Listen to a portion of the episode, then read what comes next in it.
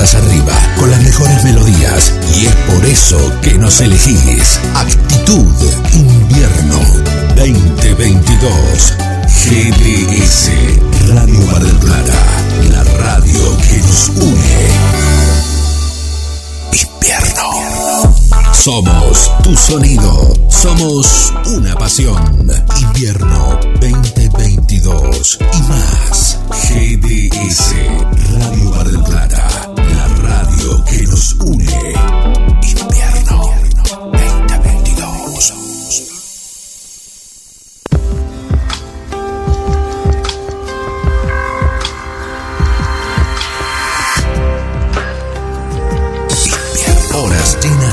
y sensaciones. Los mejores momentos. Siempre acá.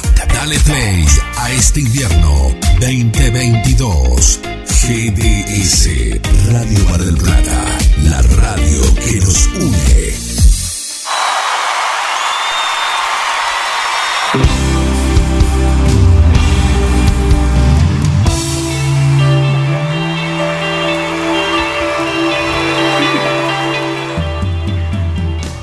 Comienza La Liebre. Tengan todos ustedes un excelente día. Hermosa jornada de miércoles en la ciudad de Mar del Plata.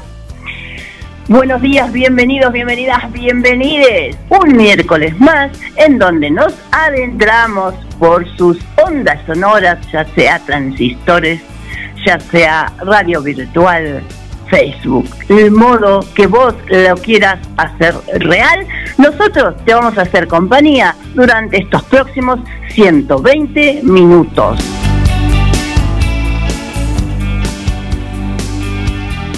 El contenido de hoy versa sobre deporte adaptado en todas sus extensiones. Atletismo convencional, en la voz de Alberto Begiristain, el periodista calificado.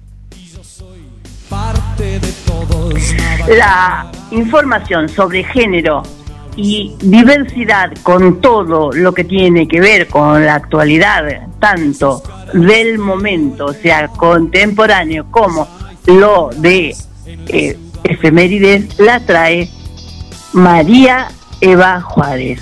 Ella es referente de los CBE barriales de Mar del Plata.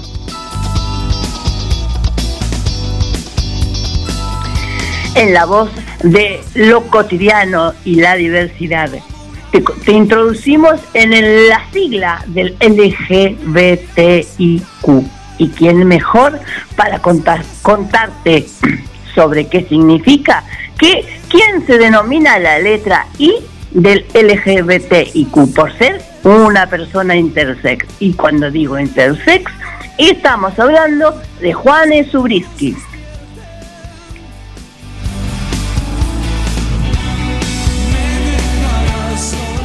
Por otra parte, está Carlos Matos, el bibliotecario que nos trae reseñas y comentarios del derecho de las personas con discapacidad, siempre desde el ámbito nacional y sobre todo marplatense.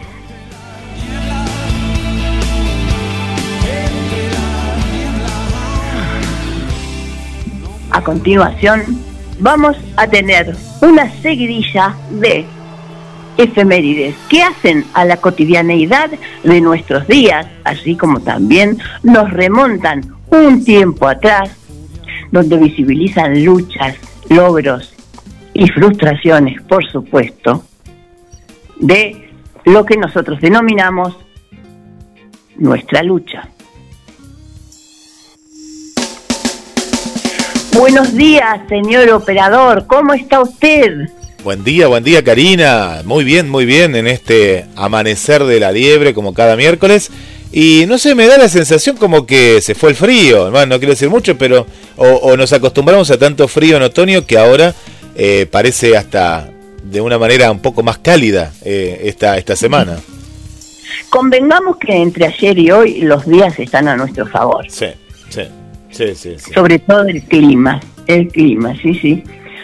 Bueno, ¿qué le parece si vamos a un separador y nos preparamos para contarles las efemérides?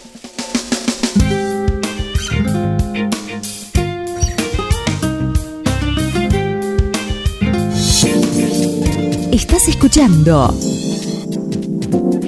La Liebre con Karina Rodríguez.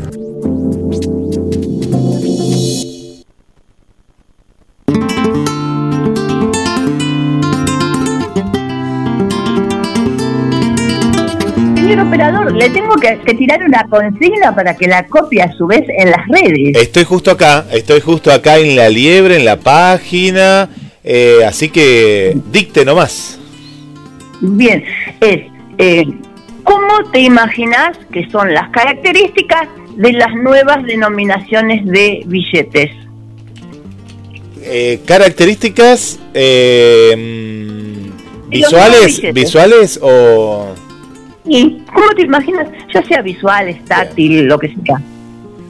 Bien. ¿Cómo te imaginas que van a ser los nuevos billetes?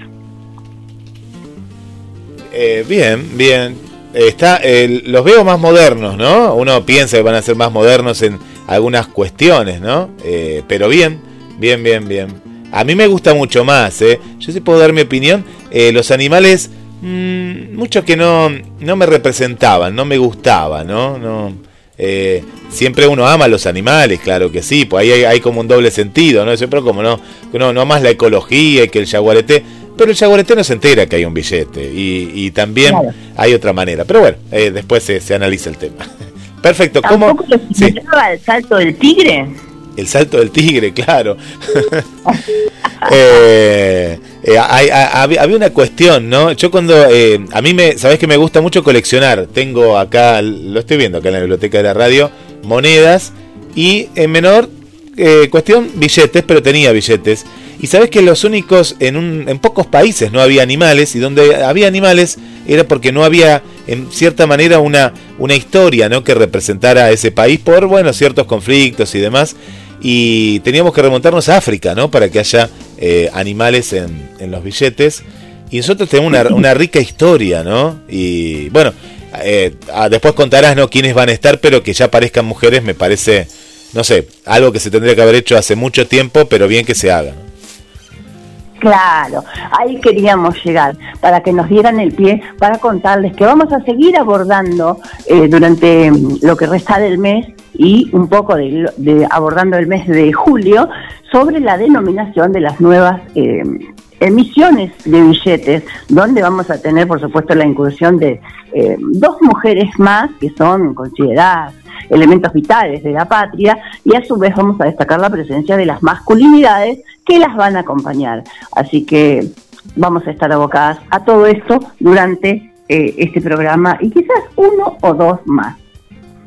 No obstante, vamos a las efemérides que son el elemento que nos nutren día a día, los que nos permiten desempeñarnos y poder decir que así se constituyó nuestra historia. Las efemérides del día de hoy comienzan un 25 de junio y comienza con el Día Mundial de la Diversidad Sexual. Eh, esto se visibiliza a partir del año 1972, según estadísticas que he recolectado. Porque imagínense que en el 72 yo todavía venía en camino, ¿no? Así que eso, es historia, esto sí que es historia. Bueno, a continuación tenemos un 26 de junio, que es el Día Internacional de la Lucha contra el uso indebido y el tráfico de drogas. Esto también fue implementado a partir del año 1978, donde la droga antes era de la clase, pertenecía a la clase alta y hoy es eh, como más popular. A partir de ahí pasamos a un 27 de junio, que es el Día Mundial de la Sordoceguera. Acá vamos a ampliar un poquito porque, como sabemos, eh, la liebre tiene un costado en el que pretende cambiar la mirada y visibilizar la temática de la discapacidad y hemos recortado un artículo en el cual queremos compartirlo con ustedes día, día 27 de junio, es el Día Internacional de la Sordo-Ceguera. Cada 27 de junio se celebra el Día Internacional de las Personas Sordociegas. Con el objeto de visibilizar a las personas en, todo el mundo que presentan esta discapacidad física y sensorial, es que eh, la población toma conciencia para que puedan brindar su ayuda, ayuda a las personas eh, sordo-ciegas.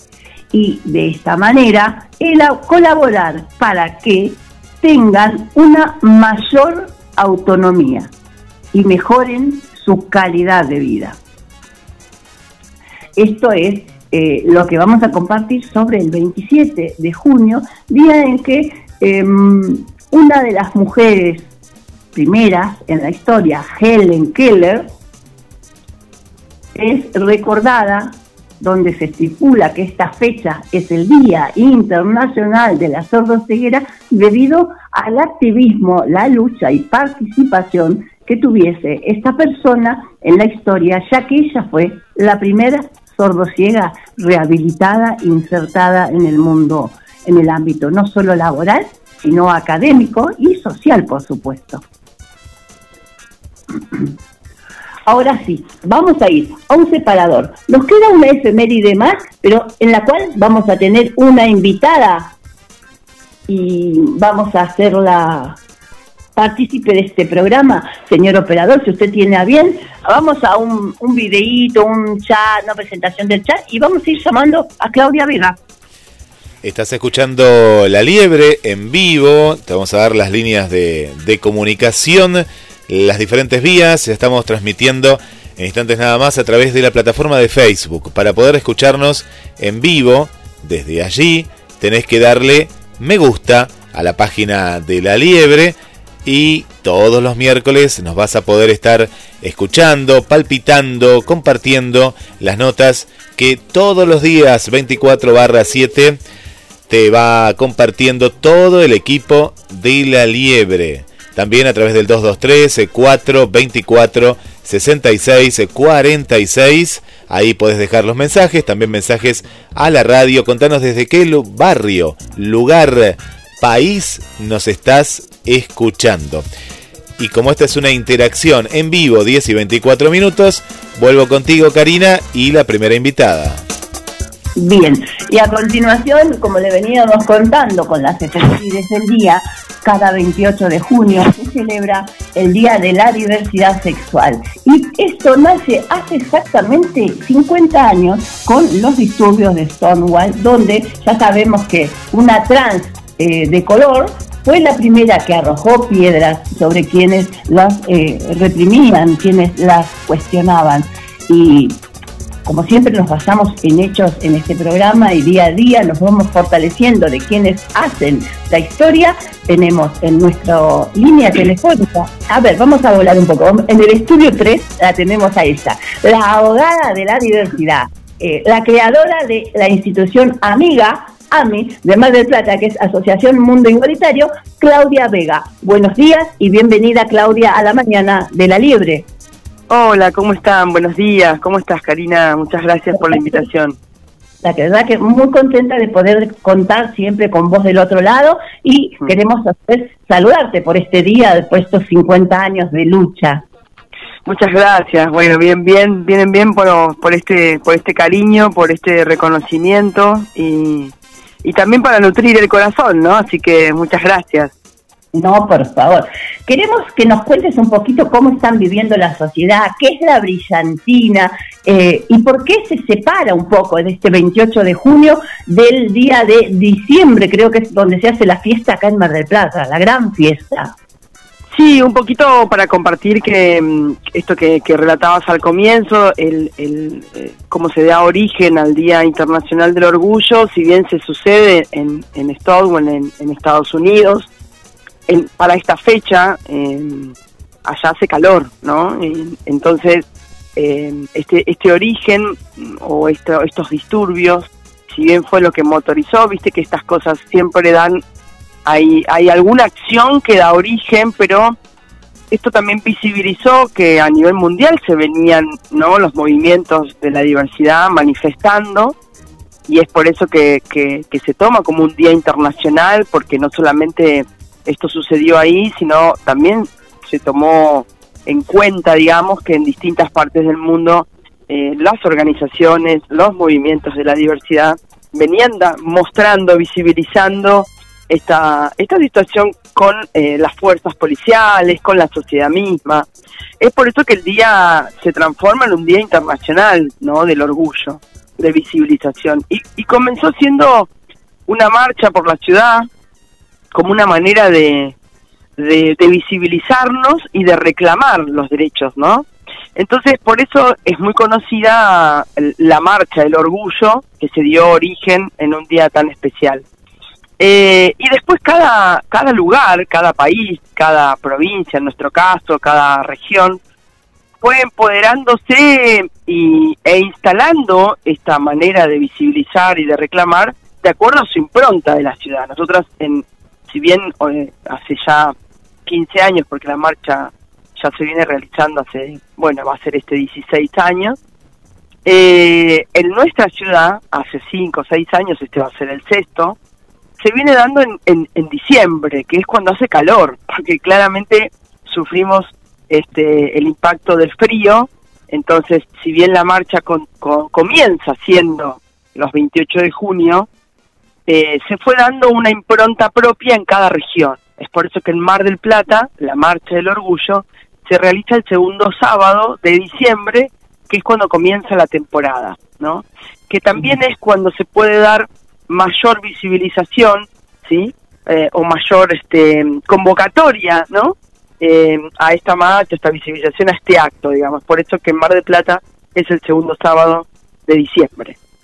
Eh, lo que hacemos nosotros en, en, Mar del Plata los 28 de junio, por ejemplo, a mí hace el, Abrazando, ¿no? que es una clase abierta a la comunidad de, de biodanza, y la Brillantina, son actividades, es una fiesta que hace la todas las organizaciones, desde la COMO, desde la Comisión Organizadora de la Marcha del Orgullo, la Brillantina es una fiesta también eh, de la diversidad abierta también a toda la comunidad para recaudar fondos este para la Marcha del Orgullo, ¿no? que se da en diciembre. Que dicho sea de paso, este año la rompió con tantas rosas como nunca había habido antes. Sí, eso es verdad. Bueno, por eso año a año, ¿no? La, la marcha se va gestando. Eh, hay personas que ya, eh, eh, hay colectivos que ya se motorizan, digamos, para venir el segundo sábado de diciembre, porque bueno, ya se viene dando esta costumbre. ha sido un poco detenido claramente por la pandemia, ¿no? En el 2020 y 2021. Pero es verdad, la marcha del 2022 fue extraordinaria. también teníamos muchas ganas de, de volver a la calle, de volver a la marcha, de volver a encontrarnos, de llenar de colores ese día eh, la ciudad y bueno, así fue el 2022, ¿no? En diciembre, eh, es más, fue el primer año que, que Mar del Plata tuvo carrozas, eh, esto siempre se daba en, en, en, Capital nada más como muy multitudinario. y bueno, el 2022 fue muy muy hermoso porque por esto, ¿no? Por, por la posibilidad de, de seguir creciendo y visibilizando. Bien, entonces me queda como una, una pendiente de para dilucidar en esto, es que el 28, si bien es mundial, cada país o cada ciudad también lo adapta a su estación, porque es una, una medida de autocuidado también, ¿no? Para poder estar con plumas y poca ropita. Sí, vos fíjate que, que el, el, en Cava se hace en noviembre, ¿sí? La Marcha del Orgullo es en noviembre. Qué interesante eh, para poder estar en dos lados, ¿no? Exacto, sí, sí, sí, sí. De, de, hecho, eh, nosotros tenemos como organización ahí como de diferentes diferentes fechas eh, en, en, la provincia de Buenos Aires, en diferentes lugares. También comienzan a gestarse eh, cada año a año nuevos nuevos lugares en donde comienza a gestarse la marcha, porque es un, eh, sobre todo en las ciudades más chicas, ¿sí? Eh, en donde es muy difícil visibilizarse todavía, aún, aún este, hoy que este, estamos en este 2022 y, y, y llevamos, vamos a cumplir 12 años, por ejemplo, de, de la ley de matrimonio igualitario, ahora en, en, en julio, el 15 de julio, y, que fue la ley que amplió muchísimo la mirada y, fue tan tratada socialmente que fue como la puerta de, entrada a la visibilización más masiva. Eh, pero aún así es muy difícil todavía en ciudades pequeñas visibilizarse las personas como lesbianas, como gay, mucho más del colectivo travesti trans. Entonces, es importante generar, ¿no? En cada uno de los lugares estos días y no necesariamente se dan en nuestro país el 28 de junio, insisto, porque en nuestro país 28 de junio hace mucho frío, entonces buscamos hacer actividades de visibilización un poco más cuidadosas del, clima. Eh, haciendo, haciendo mención, quedándome en tus palabras de eso, de, que decís eh, conquistan derechos, como la ley de matrimonio igualitario, ¿no? Eh, vayamos un poquito más atrás de la historia y sin ir muy, muy lejos, mmm, quizás si retroceder 10 años mentalmente, era la presencia en dichas marchas, era de incógnito y se utilizaban máscaras para salvaguardar la identidad propia. Y sí, porque uno hace una marcha de visibilización, pero después tiene que volver al otro día a la rutina diaria, ¿no?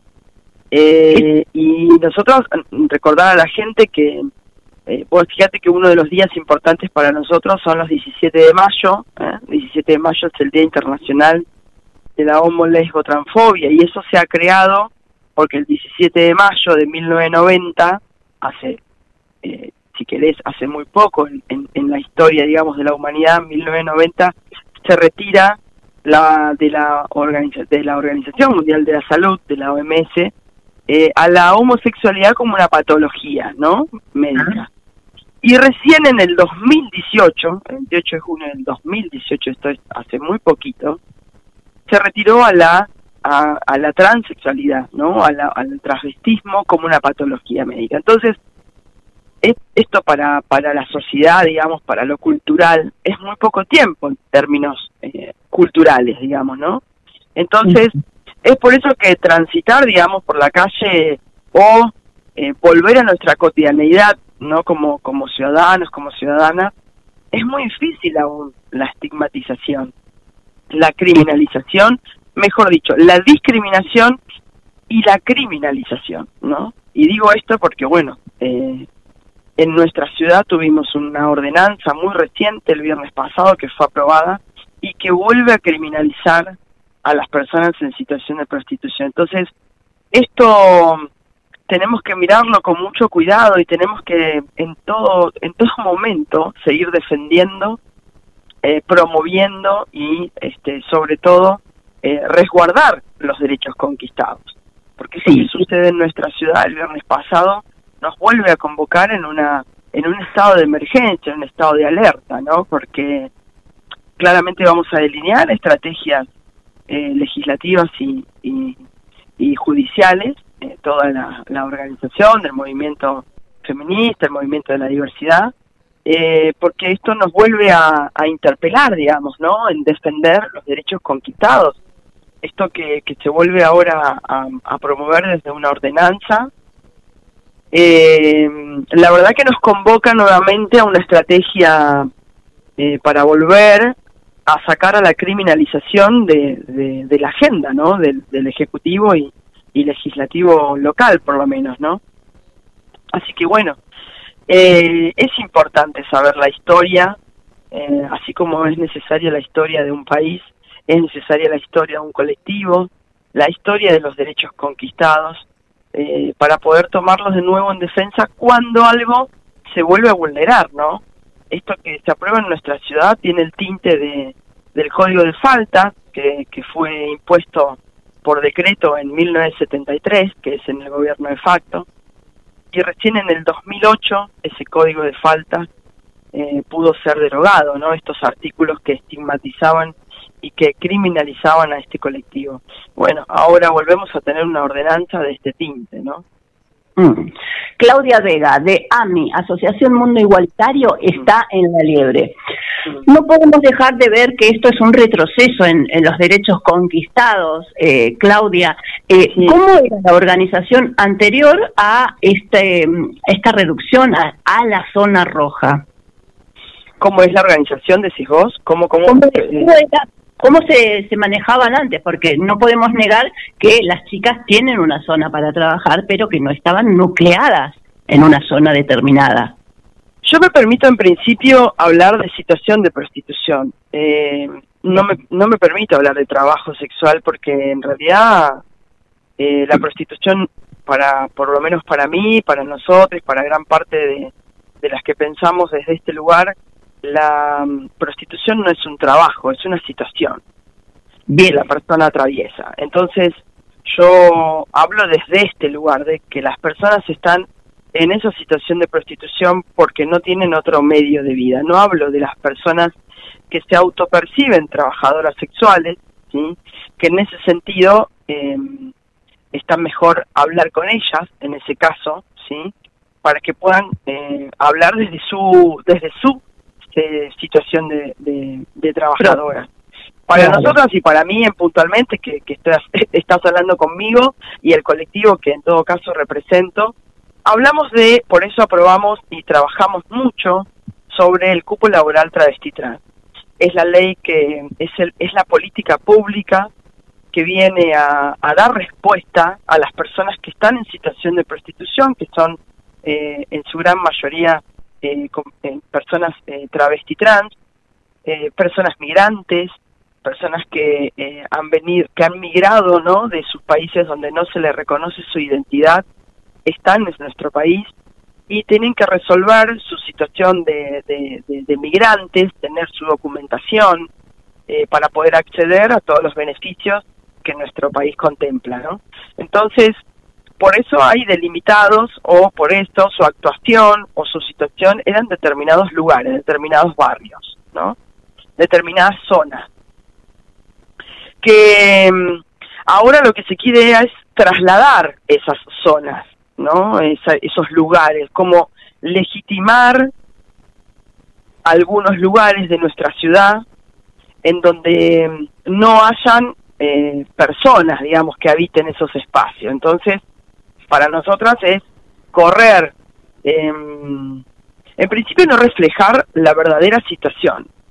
Para nosotras es dividir eh, no escuchar a determinada población porque estas personas que están en situación de prostitución también son vecinos y vecinas de nuestra ciudad. Entonces, en principio es, eh, nosotros manifestamos esta diferencia que hay y en esto sí me permito decir que hay determinadas personas, no son, el, el, el, en este sentido los concejales eh, y el Ejecutivo se, se están sentando a hablar con personas que eh, se autoperciben trabajadoras sexuales, pero que no representan a todo el colectivo que está en situación de prostitución. Y esto sí lo quiero decir y lo empezamos a decir porque estuvimos viendo por los medios que hay personas que se autodefinen eh, trabajadoras sexuales y que dicen representar a colectivos, que la verdad que yo quisiera visibilizar a estas personas, quisiera que se visibilicen en este caso, quisiera saber cuáles son todos esos colectivos que representan, porque a nuestro criterio no representan a ningún colectivo, son de un determinado nombre, y esto está bueno poder decirlo porque a mí, por ejemplo, visiblemente representa un colectivo, ¿sí? Y creo que esto es totalmente visible en la ciudad. Así como distintas organizaciones de la diversidad representamos a un colectivo. Entonces, la verdad es que tomar un nombre, ponerse un nombre, eh, un sello, pero no visibilizar las personas que representan es delicado. En este sentido, por las cosas que se están eh, por ordenanza poniendo sobre de relieve, es delicado. Eh, al menos para nosotros es delicado, ¿sí? Em, porque mm, es legitimar un accionar que no es un trabajo, ¿sí? Es legitimar, es, es invisibilizar determinadas personas que no quieren tomar ese trabajo, que están en una situación de prostitución y quieren otro tipo de recursos. Y, y también dentro de estas personas que se denominan trabajadoras sexuales, algunas de ellas están dentro de la municipalidad tomando un trabajo regular. Es decir, que no son trabajadoras sexuales, son trabajadoras del Estado. Entonces, estas cosas a nosotras nos ponen otra vez en alerta porque claramente somos eh, una organización territorial, conocemos el territorio, conocemos las personas que se representan y que no, Eh, entonces es delicado todo esto que está sucediendo eh, en nuestra ciudad, eh, sobre todo cuando el cupo laboral es una ordenanza que está aprobada por unanimidad desde el 15 de julio del 2017 y no ha incorporado el municipio ninguna persona por el cupo laboral travesti trans. Entonces, estas cosas nos, nos convoca, en principio, visibilizar, a poder ponerle nombre, lugar, contexto, historia. Eh, y no, no, lo que primero tenemos que visibilizar es que han sido convocados los vecinos y vecinas de los lugares en donde eh, estarían estas personas en situación de prostitución, pero no han sido convocadas a hablar las personas en situación de prostitución. Entonces, esto marca una desigualdad de trato entre vecinos y vecinas de nuestra ciudad, en principio, ¿no? Luego, desde este lugar de desigualdad de situación y de análisis de la situación, se enmarca una ordenanza que criminaliza a las personas que están en situación de prostitución. Y se intenta reglamentar un, un, ejercicio, una actividad que, mm, que no estaba prevista en nuestra normativa legal, que es lo mal, la mal llamada trabajo sexual, ¿no? Donde en el trabajo, cuando hay una oferta o cuando hay una hay una demanda ¿Y quiénes son los que consumen prostitución? En este sentido, cuando vos querés reglamentar algo, sobre todo un trabajo, eh, tenés que hacer un análisis de la situación para poder reglamentarlo. ¿Y cuál es esa demanda? ¿Cuáles son esos esos consumidores de, prostitución? ¿Van a llevar adelante un, un, un consumo un consumo genuino? ¿Quiénes son esas personas que consumen prostitución? ¿Por qué las personas consumen prostitución? Nosotros también nos preguntamos esto de este lado, porque para legitimar una actividad hay que legitimar con todo lo que conlleva a esa, a esa actividad. Y en este sentido hay una invisibilización de las personas que consumen prostitución y que estas personas que consumen prostitución también están consumiendo drogas. Entonces, ese narcomenudeo ¿por qué se está legitimando?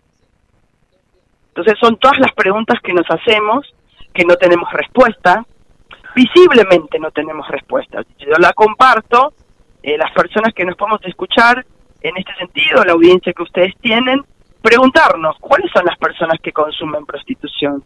¿Van a llevar adelante eh, un buen sistema de salud para no compartirse y no generar enfermedades venéreas de transmisión sexual? Estas cosas nos preguntamos concretamente. Excelente análisis, Claudia Vega, que has realizado hoy. Te, te, agradecemos muchísimo este esta participación en este día tan especial contando todo esto con eh, las palabras exactas, correctas, nunca tan bien eh, planteadas desde la liebre. Así que, que muchísimas gracias y para ir redondeando esta entrevista, ¿Tenemos em, alguna cosa más con la que te quieras despedir?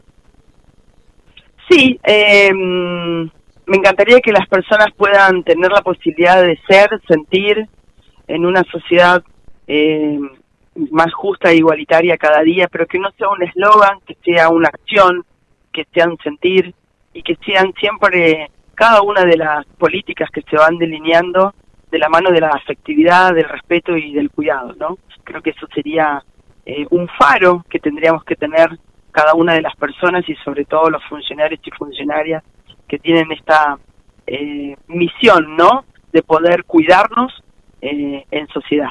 Así que ese sería lo que me gustaría compartir como cierre, que el faro sea la afectividad. Excelente mensaje. Muchísimas gracias, Claudia, y será hasta vez en que te convoquemos y vos gustosa como siempre accedas. Cómo no, cómo no, muchas gracias, hasta luego. Claudia Vega, desde AMI en el Día del Orgullo en Mar del Plata. Vamos, señor operador, a pasar por el chat.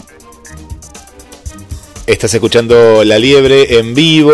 Vamos eh, con las amigas y amigos que están del otro lado. Le mandamos un saludo para eh, Carlos y para Bárbara del barrio Belgrano. Adriana desde el centro, eh, que nos pone ahí un micrófono con un corazón que está escuchando. Gladys, eh, Gladys que dice muy buenos días, Karina, Guille, todo el equipo de La Liebre, uno de mis programas preferidos por la gran diversidad de temas. Con respecto a la consigna, desde después de 40 años de democracia ya era hora de tener más mujeres en nuevos billetes, porque en nuestra historia hay muchas mujeres que han acompañado siempre a los grandes patriotas y líderes y está muy bueno visibilizarlas. Cariños para ustedes y para todos los oyentes. Cari eh, eh, está saludando Gladys desde el barrio Constitución o desde el trabajo, eh, porque nos lleva a todos lados. Después que nos cuente. Viviana Pérez también está con nosotros. Bienvenida Viviana. Gracias por la compañía. Y te estamos preguntando en la liebre cómo te imaginas que son las características de los nuevos billetes. Estamos en el chat interactivo.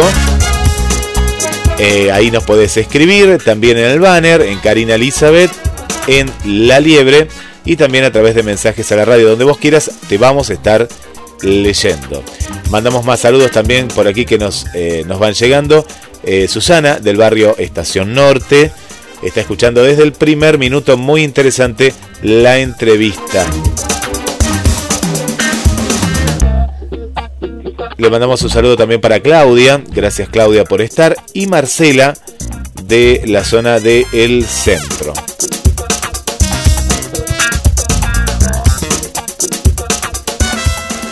Karina, vuelvo contigo al estudio de La Liebre.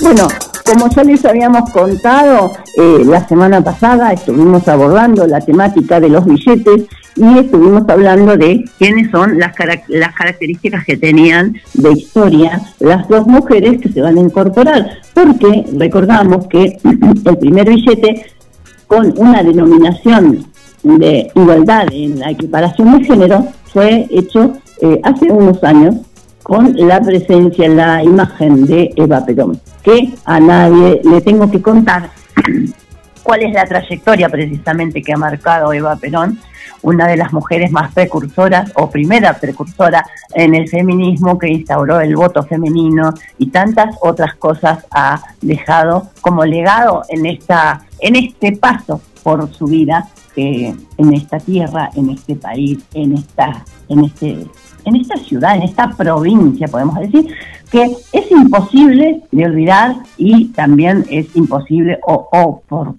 por, el momento para mí es imposible enumerar porque quedaríamos un poco cortas en cuanto a la descripción de los logros y las intervenciones que hizo a favor de la sociedad. Eva Perón es la primera mujer que aparece en un billete esto sucedió hace unos años atrás, pero no obstante, la semana pasada estuvimos abordando y les adelantamos que hay dos mujeres que van a ser quienes sean incorporadas. A su vez van a tener una masculinidad, que van a compartir el billete con una masculinidad, pero que estamos destacando la presencia hoy de Juana Zurduy y la semana pasada de Remedios del Valle, quien fuera la madre de la la madre de la patria, quien dio toda su familia a la guerra, quien murió en, eh, con una pensión vitalicia reconocida como capitana del ejército, después de haber pasado muchísimas vicisitudes, de haber sido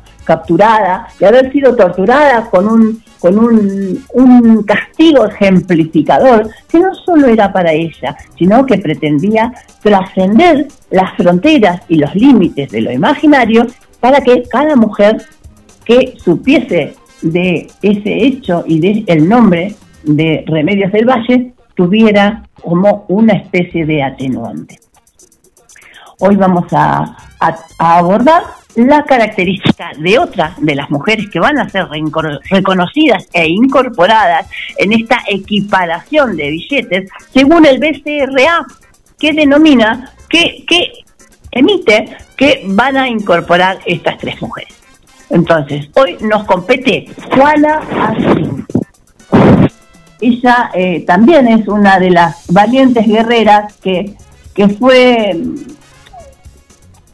fue patriota sobre todo, ¿no? Con una, una línea de, que se puede advertir, de muchísimo amor en su sentir pensar, porque le dedicaban no solo su vida a la patria, sino también a, eh, a, la, a la acción ¿no? que, que, que elegían.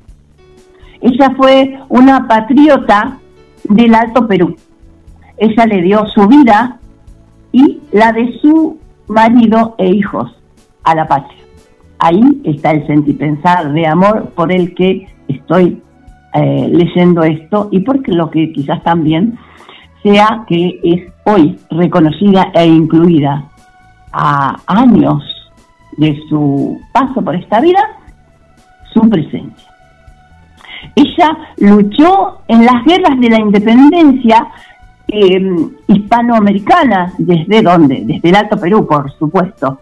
Eh, esto fue en el virreinato del Río de la Plata, eh, y luchó contra la monarquía española. Ella fue criada con, no sé si con privilegios, pero sí con eh, elementos diferentes a lo que la sociedad patriarcal marcaba en ese momento.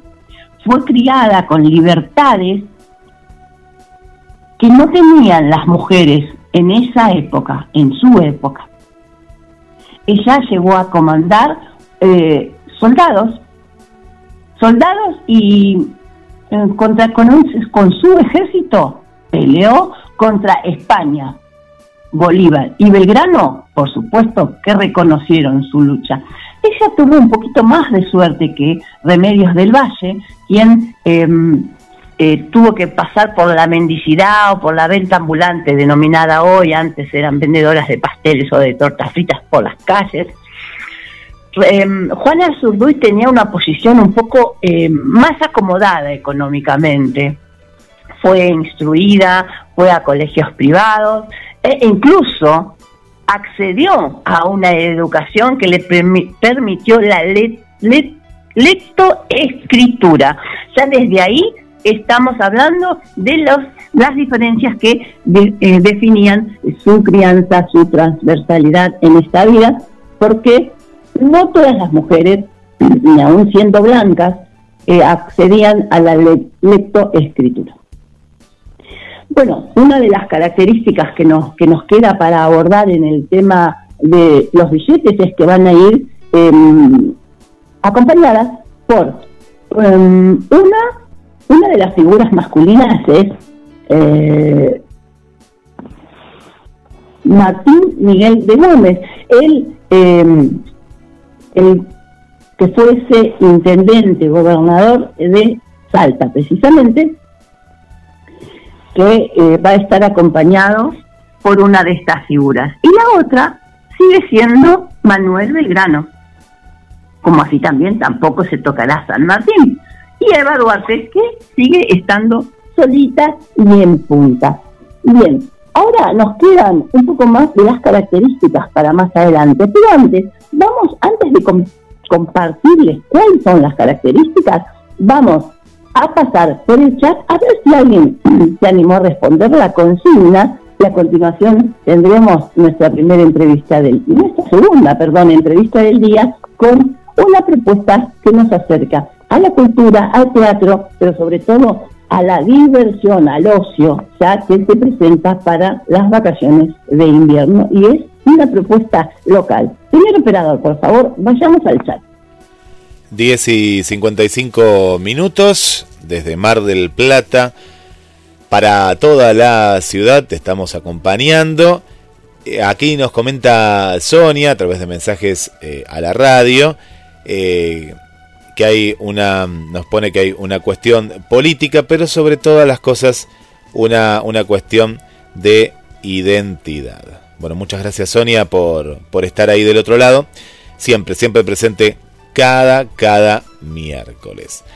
Le mandamos un saludo también para Trinidad, que nos está escuchando desde la zona de La Perla. Ah, también, justamente cerca ahí de, nuestra amiga Sonia, a Trinidad y a Pablo, eh, ahí que nos está mandando eh, saludos. Vamos con eh, más saludos también. Nos vamos para el barrio Los Troncos. Acá nos deja un saludo Alcira. Hola Alcira, que nos cuenta, Cari, que siempre, siempre está en la sintonía pero que no suele escribir mucho, pero eh, acá quieres eh, que sepamos que está. Así que gracias, eh, gracias Alcira y, y, familia por, por acompañarnos. Más mensajes para María Copes, bienvenida desde Capital Federal. También ahí no, nos está acompañando. Para Marcelo, Marcelo que nos escucha desde, desde el trabajo, Marcelo, Luciana, familia, también hoy, ah, pero hoy no, hoy desde la casa, así que un saludo para, para toda esa, esa familia y, gracias también por acompañarnos y llevarnos a todos, a todos lados. 223 4 24 66 46 es la línea para que vos te, comuniques con nosotros. También estamos a través del el chat interactivo, que veo que hay mucha, mucha, mucha gente, así que a comentar eh, ahí en el chat. Eh, la pregunta si recién, recién te conectaste con la liebre, recién estás eh, conectado, es cómo te imaginas que son las características de los nuevos billetes, si te gusta la idea, tal vez si, si no, te, no te agrada, si querés que... bueno, la opinión, la opinión acá en, en la liebre eh, diversa, así que eh, esperamos tus comentarios, contanos desde qué barrio nos estás escuchando, porque acá los vemos, ¿eh? Sí, sí, sí, acá los podemos ver, los visualizamos, los escuchamos, y yo veo que acá en el chat hay mucha, pero mucha, mucha, mucha gente, así que ahí, ahí estamos preparados. Nos vamos a las internacionales, que hoy saludamos mucho a, a lo local, que nos gusta que estén aquí desde Mar del Plata. Esther nos está escuchando desde Asunción del Paraguay. Desde Canadá tenemos a María Vanessa desde el trabajo, siempre ahí escuchando. Gracias María Vanessa por, por estar siempre. La tenemos ahí en la oficina.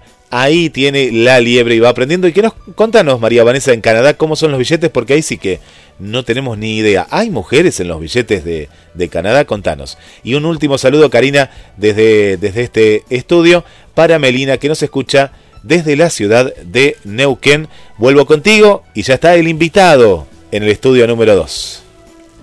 Bueno, eh, poca gente se ha animado a mm, contarnos, si sabe, cuáles son las van a ser las características de la nueva denominación de la moneda en billete emitido por el BCRA por lo tanto, me parece, me hace dar la sensación de que va a ser una primicia, porque si nadie lo sabe, entonces, ¿dónde lo podés escuchar?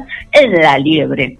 Ahora hacemos una vuelta de página y nos vamos a lo que es espectáculos, carteleras, vacaciones, ocio, diversión y, por qué no, cultura. Y para ello recibimos a Marcelo Altable, quien es el director de Teatro Sensorial a Oscuras. Buenos días, Marcelo, y bienvenido a La Liebre. Hola, Karina, ¿cómo te va? Muy buenos días. ¿Cómo va Contanos cuál es la propuesta que ya está saliendo de gateras para compartir con la sociedad. Bueno, Cari, vos sabés bien, primero antes que nada agradecerte esta, esta posibilidad de poder comunicar y poder mostrar un poco nuestro ser. Eh, nos hemos puesto muy activos en este para este segundo semestre luego de algunas cuestiones de salud que estuvieron atravesando al elenco. Y sí, como bien decís, eh, estamos lanzando primero, bueno, nuestra primera función abierta de este año, del 2022, que es el sábado 16 de julio, en el Centro Cultural del Telón, con 74 días Malvinas, eh, un espectáculo que eh, rinde un homenaje a, los muchachos, a los ex soldados combatientes, este, una, una obra que queremos muchísimo y nos hace muy bien hacerla. Eh, eso va a ser 21 a 30 en el Centro Cultural del Telón. Pero muy importante, sí, como bien decías vos, lanzamos el Proyecto Escuelas 2022. ¿Qué significa Proyecto Escuelas? Llegar con nuestra técnica, con nuestros contenidos y nuestra temática exactamente a, los chicos. nuestro planteo va desde nivel inicial, pasando por ciclo primario, secundario, eh, extendido, claro, terciario, universitario, instituciones, organizaciones. Eh, eh, en cuanto a contenidos de lo que es el proyecto Escuelas, tenemos afectadas tres de nuestras obras para nivel inicial y primer ciclo de primario, o sea, primero, segundo y tercero, eh, tenemos un espectáculo que se denomina eh, La Odisea del Escarabajo Bajo, que es un atrevido homenaje a María Elena Walsh. Eh, ya luego para segundo ciclo de primario, tercero, perdón, cuatro, cuarto, quinto y sexto grado, y todo lo que es secundario, universitario y terciario, 74 eh, días Malinas, que es el espectáculo que presentamos el 16 de julio, y eh, el otro espectáculo es Una carta para Antonia, un espectáculo homenaje a los inmigrantes que forjaron y formaron parte de lo que hoy somos como sociedad. Así que este es el planteo en grandes rasgos de lo que es el proyecto Escuelas 2022, lanzadito hace una semana, y nuestra próxima presentación a funciones abiertas.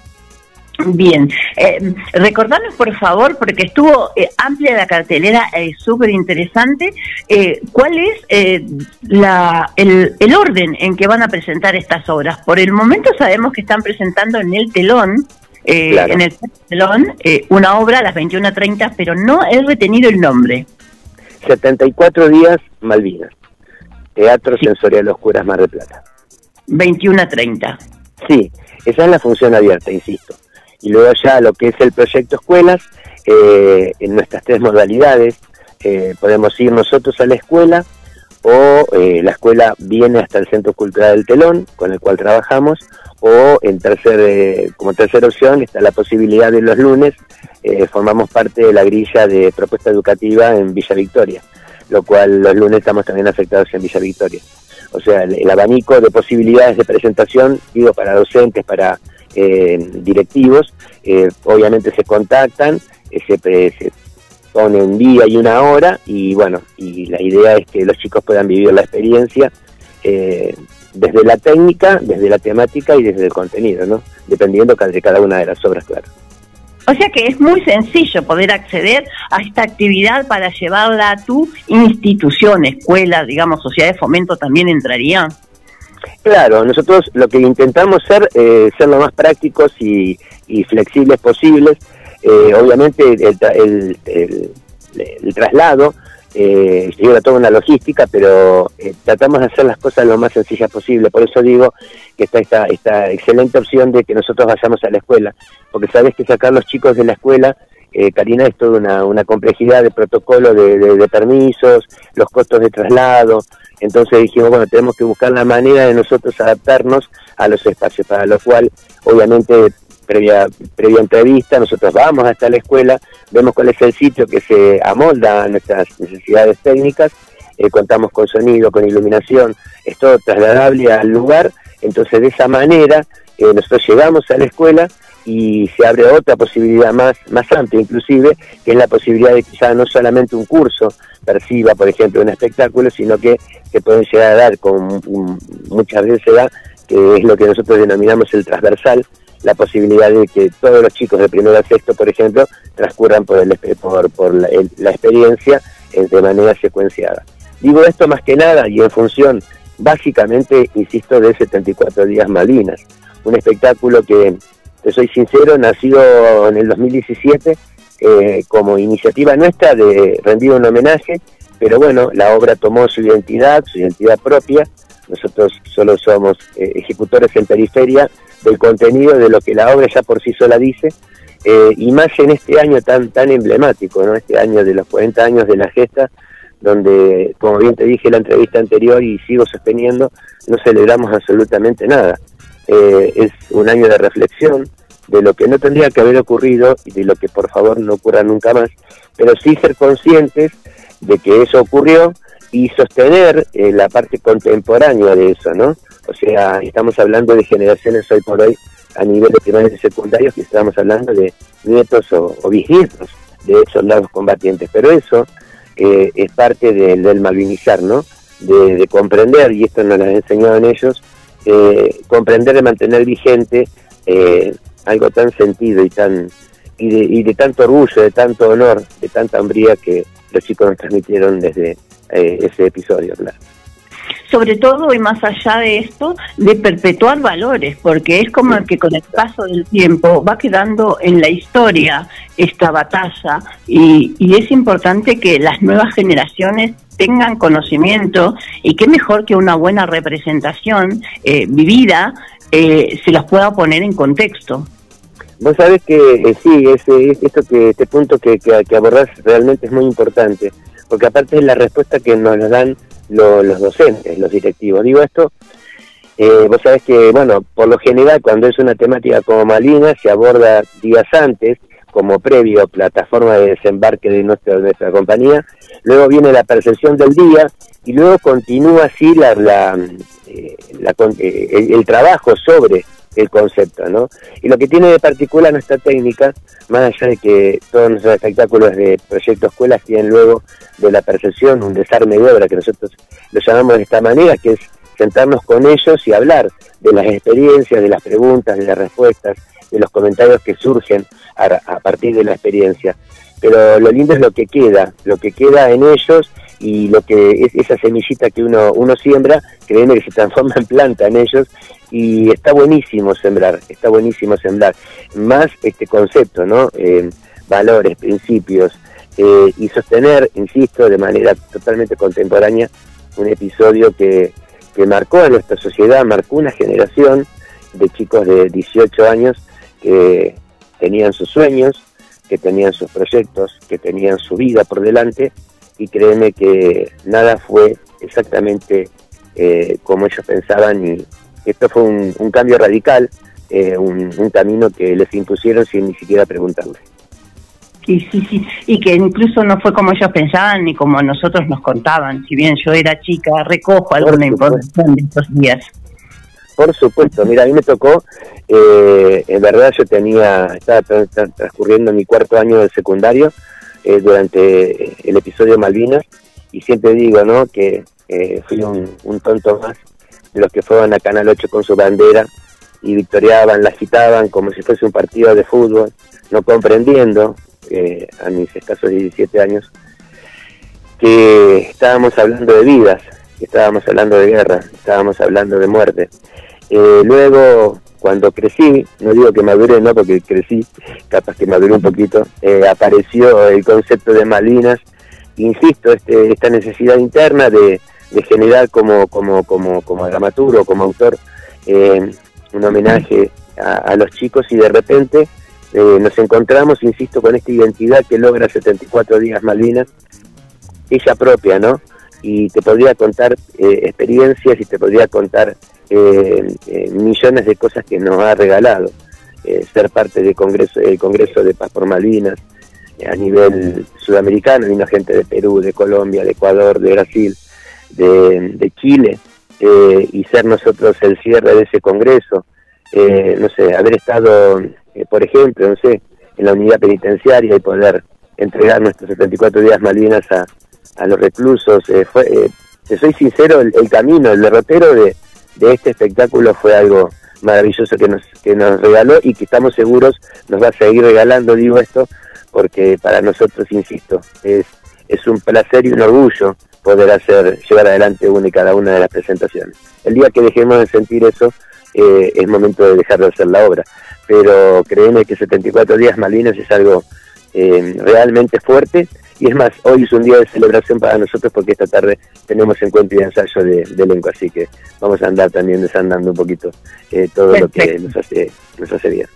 Perfecto, entonces sabemos que es muy fácil el acceso a, llevar la obra, a trasladar la obra a tu institución. Vamos a pasar las redes y las maneras de, poder conectar ahora al finalizar la, la entrevista, pero queremos saber esto, el costo que tiene acceder a esta obra? Bien, nosotros el proyecto escuela lo manejamos, obviamente hay un, PDF que enviamos ante la solicitud del docente, del directivo. Eh, en cuanto a los costos, este es nuestro trabajo, vivimos eh, del teatro, mira qué, loco en este, en este contexto. Eh, nosotros tenemos un precio orientativo, siempre decimos. el valor por alumno que manejamos es de 500 pesos, pero ¿qué pasa? Sucede que muchas veces las comunidades educativas las conocen los docentes y los directivos y nosotros no somos conocedores de esto. Entonces, siempre hablamos de esto. La, nuestra intención es llegar a los chicos. Ese es el objetivo y el corazón del proyecto. Entonces, ahí surge la posibilidad, eh, digo, del acuerdo de voluntades. Siempre sostengo esto. Es un acuerdo de voluntades. Comprender que nosotros queremos, tenemos y queremos y eh, tenemos la necesidad de llegar y que sea receptivo por el lado de la institución o del docente. Entonces, eh, es, es eh, ponerse de acuerdo de las voluntades.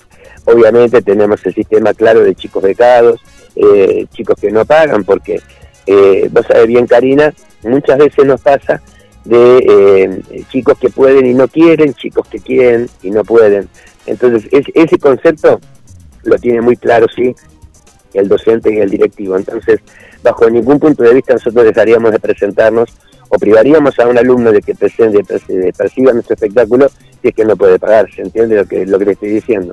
Uno da un valor orientativo eh, porque es el trabajo de uno, pero de ahí en más la cintura es amplísima. Lo importante es llegar a los chicos, lo importante es el desarme que se arma después de la percepción y lo importante es lo que queda, esa semillita. Y te robo cinco minutos más, nos ha pasado, eh, por ejemplo, en la escuela 77, escuela pública, de la mano de Mariana Córdoba, que es una docente increíble. Vos sabés que durante el año 2018, antes de la pandemia, claro, eh, en el primer semestre fuimos con un espectáculo nuestro que transita, eh, una, eh, perdón, transita el holocausto, sí, la Shoah holocausto. Al segundo semestre nos convoca nuevamente Mariana para 74 días libres. Y quieras que no en el año, fue loco que en la misma escuela dos veces, dos obras nuestras, ¿no? Y nos invitan en la muestra artística de fin de año y los chicos de sexto año, cuando uno piensa que, que los chicos no, no, no, no, no reciben nada, que a los chicos no les interesa nada, nos llaman y nos piden asesoramiento porque habían armado los sextos años, eh, habían armado cinco eh, box de trabajo, uno para cada sentido. Entonces tenía su grupo de 20, 25 alumnos trabajando sobre el olfato, 20, 25 sobre el auditivo, y así los cinco sentidos. Y ellos generaron una experiencia sensorial y nos invitaron para que nosotros seamos eh, perceptores de lo que habían generado ellos, de esa semillita que se había sembrado durante el año. Entonces, esas satisfacciones eh, nos exceden, nos superan y hacen que nosotros redoblemos la apuesta permanentemente porque vemos que eh, la semillita que uno deja tarde o temprano tiene su, su, fruto y es parte, insisto, de la entrega que hacemos en el proyecto Escuelas Claras. Y me, qué mejor pago que esta buena retribución, en cierta forma, ¿no? No, no, sí, sí, aparte eh, el agradecimiento permanente al docente, ¿no? Y al directivo, y, pero básicamente al docente, porque yo siempre le digo lo mismo y lo recalco muchísimo, eh, se lo digo a los chicos, eh, el docente cobra el mismo sueldo, o sea, no, no, no es que haciendo o no haciendo, sí, hace lo que le corresponde, puede hacer ese plus, el de movilizarse, porque créeme que todo lleva una logística, todo lleva encuentro, entrevistas, tiempos, entonces el esfuerzo y la necesidad y las ganas de un docente para que sus alumnos eh, reciban determinadas cuestiones, por ejemplo, como nuestras presentaciones, yo lo pongo en valor, lo pongo en, valor muy alto, porque significa que eh, se, entiende se entiende un poquito que los chicos, tanto a nivel primario como secundario, universitarios, son siempre son esponjas. Eh, ellos están absorbiendo permanentemente todo. Y el docente que entiende esto y les da buena, buenos contenidos, le da buena calidad, es para poner en valor y yo se los agradezco mucho. Claro. Claro, por supuesto que sí. Marcelo, recordanos las redes y vamos cerrando esta entrevista, por favor. Bien, Cari, bueno, muchísimas gracias, como siempre, una, una puerta, una ventana para mostrar nuestro ser. Eh, mi teléfono particular, 2235 27 26 86. 2235 27 26 86. En Facebook somos Teatro Sensorial Oscuras MDP. En Instagram, teatro-sensorial-a-oscuras y tenemos nuestro canal de YouTube, Teatro Sensorial Oscuras MDP. Eh, cualquier consulta, yo inclusive ahora por WhatsApp te mando toda la, información en placa y sencillamente eh, ponen en cualquiera de las redes y verán de nuestra serie y de nuestros contenidos y a la espera, a la espera de, toda la gente que tenga ganas de vivir un momento distinto, una experiencia totalmente distinta en la oscuridad plena, eh, enfatizando claro el olfato, el auditivo, el gustativo y y al tacto, invitándolos no a que no vean, sino a que vean desde otro lugar, a que vean con el corazón, a que vean con el alma. Y, bueno, es un poco la gran propuesta de esta técnica. Bueno, listo. Muchísimas gracias entonces. Karina, muchísimas gracias. Abrazo muy grande. Muchísimas gracias. Marcelo Altable, Teatro Sensorial Oscuras, pasó por la liebre. Señor operador, volvamos al chat antes de recibir a ella, a María Eva Juárez. Así es, Cari, se siguen eh, comunicando desde diferentes lugares de Mar del Plata, la Argentina.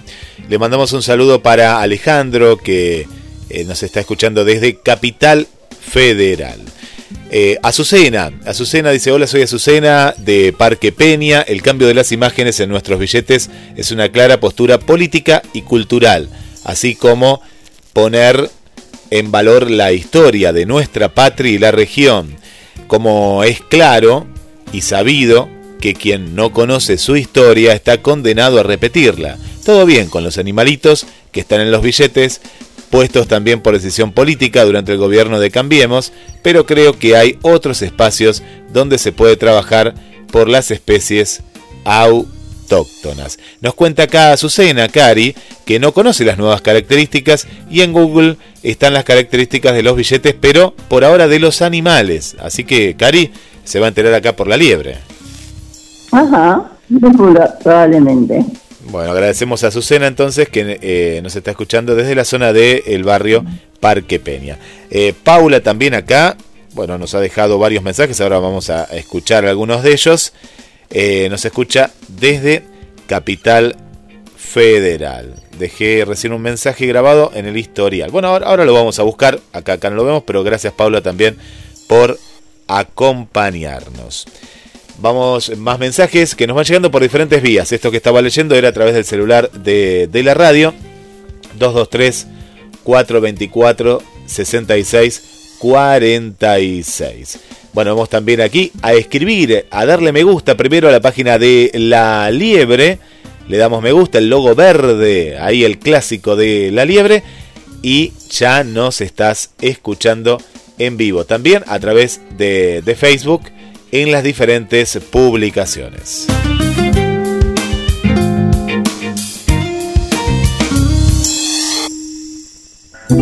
Comenzar el día con nuestra radio. GDS Radio, la radio que nos une. Escúchanos en www.gdsradio.com.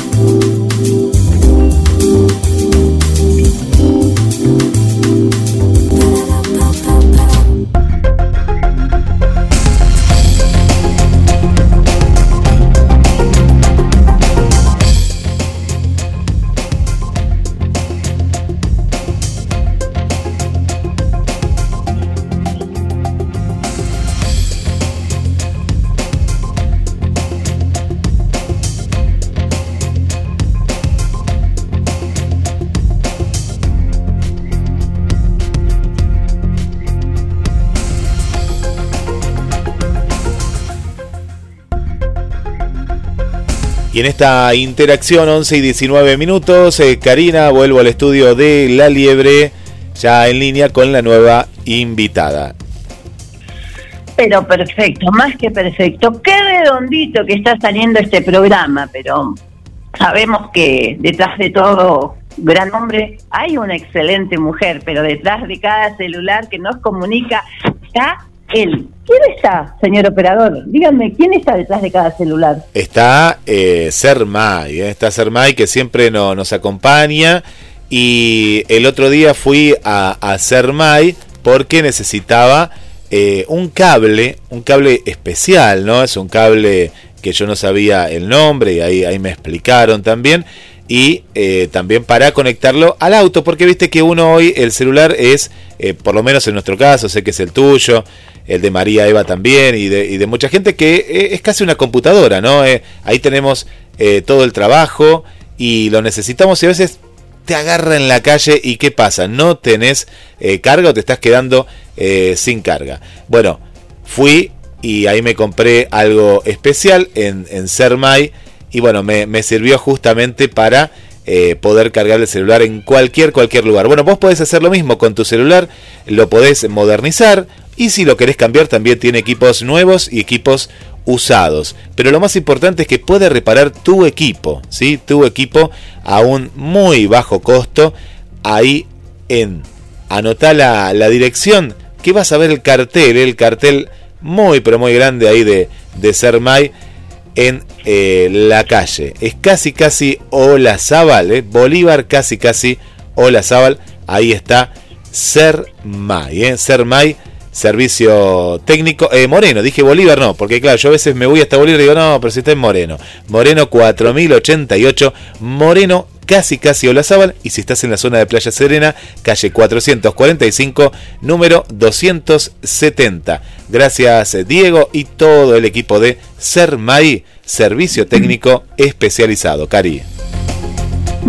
La verdad que, muchas gracias, señor operador. La verdad que eh, me salgo de la vaina por contar las características de las nuevas denominaciones que va a emitir el BCRA, pero le vamos a dar la entrada a ella, a la referente de los CBE barriales de Mar del Plata, Batán. Buenos días y bienvenida María Eva Juárez. ¿Qué tal? Buen día, Cari. ¿Cómo estás, corazón? Bien, bien, por suerte bien, eh, mejor, en mejores condiciones.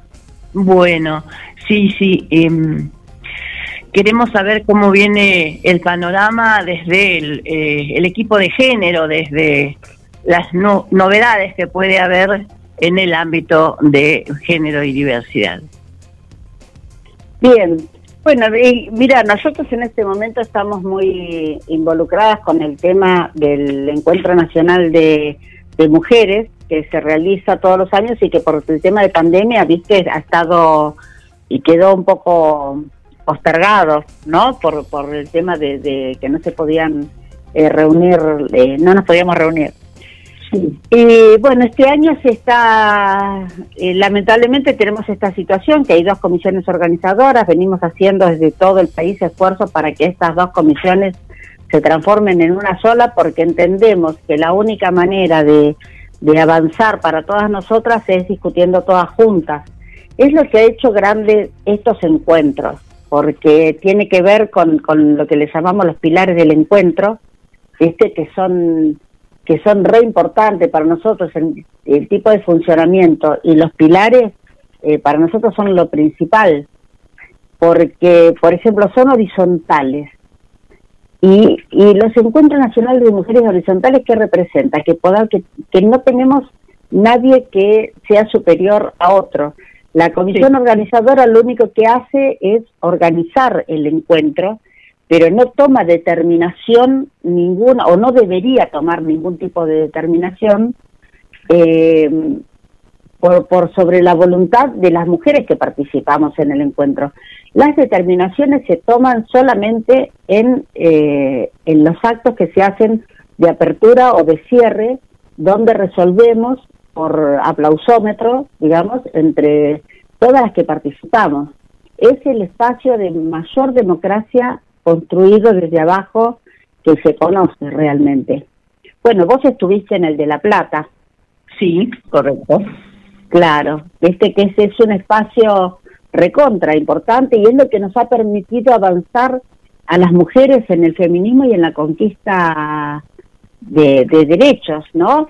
Tan importante como fue, por ejemplo, eh, lo de la campaña eh, con, eh, por la ley del, de interrupción voluntaria del embarazo, que fue una lucha que nos llevó muchísimos años, que, que, comenzó, se, se, discutió muchísimo en esos encuentros, esos talleres sobre ese tema, eh, nos permitió a todas ir eh, conociendo y entendiendo y, y, viendo la importancia de tener esta ley que la que la gestamos entre todas, ¿no? Desde ahí salió también lo de la campaña por el derecho al aborto, la, la mm, también eh, en esos encuentros se permitió que se visibilizara a lo largo y ancho del país el tema de los femicidios, la trata de mujeres, eh, la problemática de la diversidad, ¿viste? O sea, es un, es un espacio realmente muy, muy, muy rico, eh, que, que, bueno, que merecen ser, ser defendidos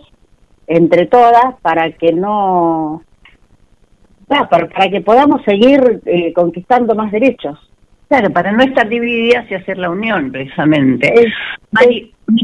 María Eva, habiendo dos fechas, dos organizaciones, em, ¿cómo es la división? Em, ¿En cuál encuentro te vamos a encontrar? Yo voy a estar en el encuentro en el que estemos todas. Y por eso apelo a, a estas comisiones que dejen eh, las diferencias de lado como nos ha pasado a lo largo. Yo llevo 25 años participando en estos encuentros nacionales de mujeres. Estoy desde el año 98, fue mi primer encuentro. Eh, y, siempre lo que, lo que prevaleció fue lo del consenso, esa misma construcción que hemos hecho en el movimiento de mujeres de Mar del Plata, donde tenemos diferencias, no pensamos igual, eh, tenemos diferentes eh, objetivos o, comprendemos la, la, salida de la doble opresión o de la opresión que sufrimos las mujeres, la entendemos de diferente manera, pero siempre logramos en medio de la discusión, aunque haya enojos en el momento del debate, se acaloren los debates, eh, siempre logramos el consenso. Y donde no conseguimos consenso, seguimos discutiendo. Bien. Esto, esto lo hemos aprendido, esto lo hemos aprendido de los encuentros. Por eso apelamos a que las compañeras no nos pongan en la situación de tener que elegir una de dos fechas, sino que nos unamos en dos fechas. Creo que hemos avanzado bastante en estos debates, creo que, que, lo vamos a conseguir realmente, porque no hay manera de, de hacer un encuentro de mujeres si no estamos todas. Claro. Porque que se infiere, María Eva, de esta charla es que eh, la fecha para eh, dichos encuentros siempre fue eh, mediante un feriado que provocaba que sea un feriado largo. O sea que estaríamos hablando de que la fecha indicada seguiría siendo octubre. claro, regularmente el encuentro de mujeres se ha, movido en diferentes fechas, en, situaciones que así lo han requerido. Nosotros hemos tenido encuentros de mujeres en el mes de junio, en el mes de agosto, ah, en el mes de octubre y también hemos hecho encuentros en noviembre, el fin de semana largo de noviembre.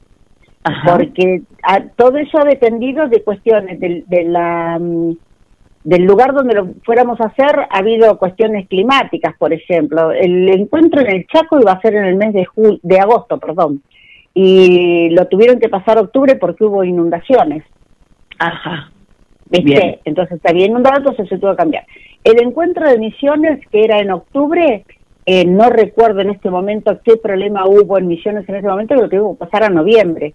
De Misiones fue terrible, el calor en noviembre era mortal, pero viste que las mujeres somos resistentes y vamos a donde nos convoca el encuentro y fuimos un montón igualmente, a pesar mm. del calor agobiante, porque la verdad que fue fue terrible, nos descomponía porque no estamos acostumbrados a esas temperaturas.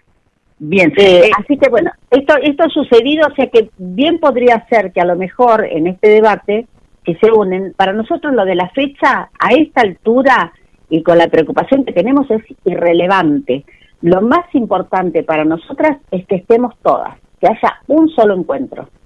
Bien, y haciendo un, una, un punto y coma dentro de esta conversación, el, el, tema traslado, ¿cómo lo están resolviendo? Teniendo en cuenta de que vuelve el tren a San Luis y que se abre el previaje, o también están los charters de modo privado. Sí, yo en cada en cada lugar, cada mujer que viaja eh, utiliza el método que, que que considera o, con el que más cómoda se siente. Nosotros en general lo que hacemos es organizarnos eh, en una delegación donde contratamos un, micro de larga distancia y, garantizamos el, el, traslado desde el lugar, desde un punto de encuentro acá dentro de la ciudad donde nos convocamos todas y vamos directamente hasta el albergue que, que hayamos eh, conseguido para poder eh, para poder dormir. ¿No es cierto? Y después a partir de ahí nosotros nos manejamos por nuestra cuenta. Pero hay mujeres que sí que lo hacen por otras vías, o sea, por micros de línea, pasajes eh, comunes, digamos, o van en auto o se manejan de otra manera, porque la cantidad de mujeres que van, la verdad que es impresionante, cada una utiliza, ya te digo, su propio método de traslado. Está re interesante lo del tren, la verdad que es una, una buena opción pero me parece que va a ser muy complejo el traslado en tren y, puede abarcar a un sector eh, más pequeño, vamos a decir, de, las participantes, eh, porque es un solo tren el que, el que iría. No, es un, claro, es un solo es un solo viaje por más cantidad de vagones que le pongan y que y que bueno que una vez que se llene el resto seguiremos. Nosotros no lo estamos eh, eh, sería repiola por el costo, pero la verdad que no estamos pensando en el tren, sino que seguimos con la metodología con la que venimos trabajando desde hace años, que es el alquiler a una empresa y, y bueno, y después nosotros delineamos el resto. Nosotros contratamos la empresa, pero después definimos nosotras por ejemplo, una cosa que para nosotros es muy importante, definir nosotras cuáles van, cuántas paradas vamos a hacer y de cuánto tiempo. No nos importa tardar más.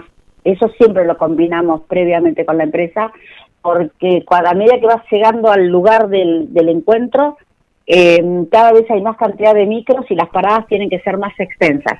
O sea que siempre salimos con tiempo para viajar tranquilos, ¿no? Nunca queremos que, que nos apure el tiempo. El viaje tiene que ser tranquilo, alegre y, y nada, ya empezamos el encuentro arriba del micro, porque ya siempre empezamos debatiendo ahí arriba y organizándonos para los talleres y bueno, una vez que arranca el colectivo ya estamos de fiesta. Eh, claro, a eso iba y no me dabas un pie para decir, estoy van con la previa ya puesta. sí, es cierto, es cierto.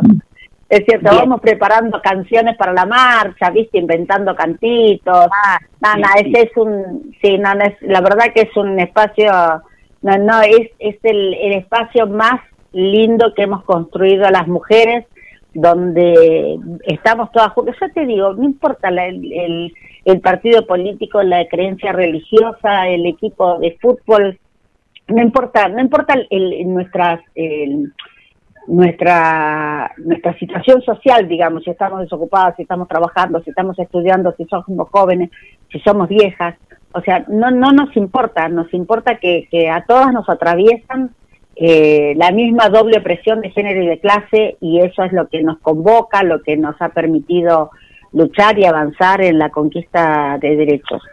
Bien, María Eva, poniéndole em, un tiempo a esto, vamos a ir cerrando este tema puntual con una preguntita más.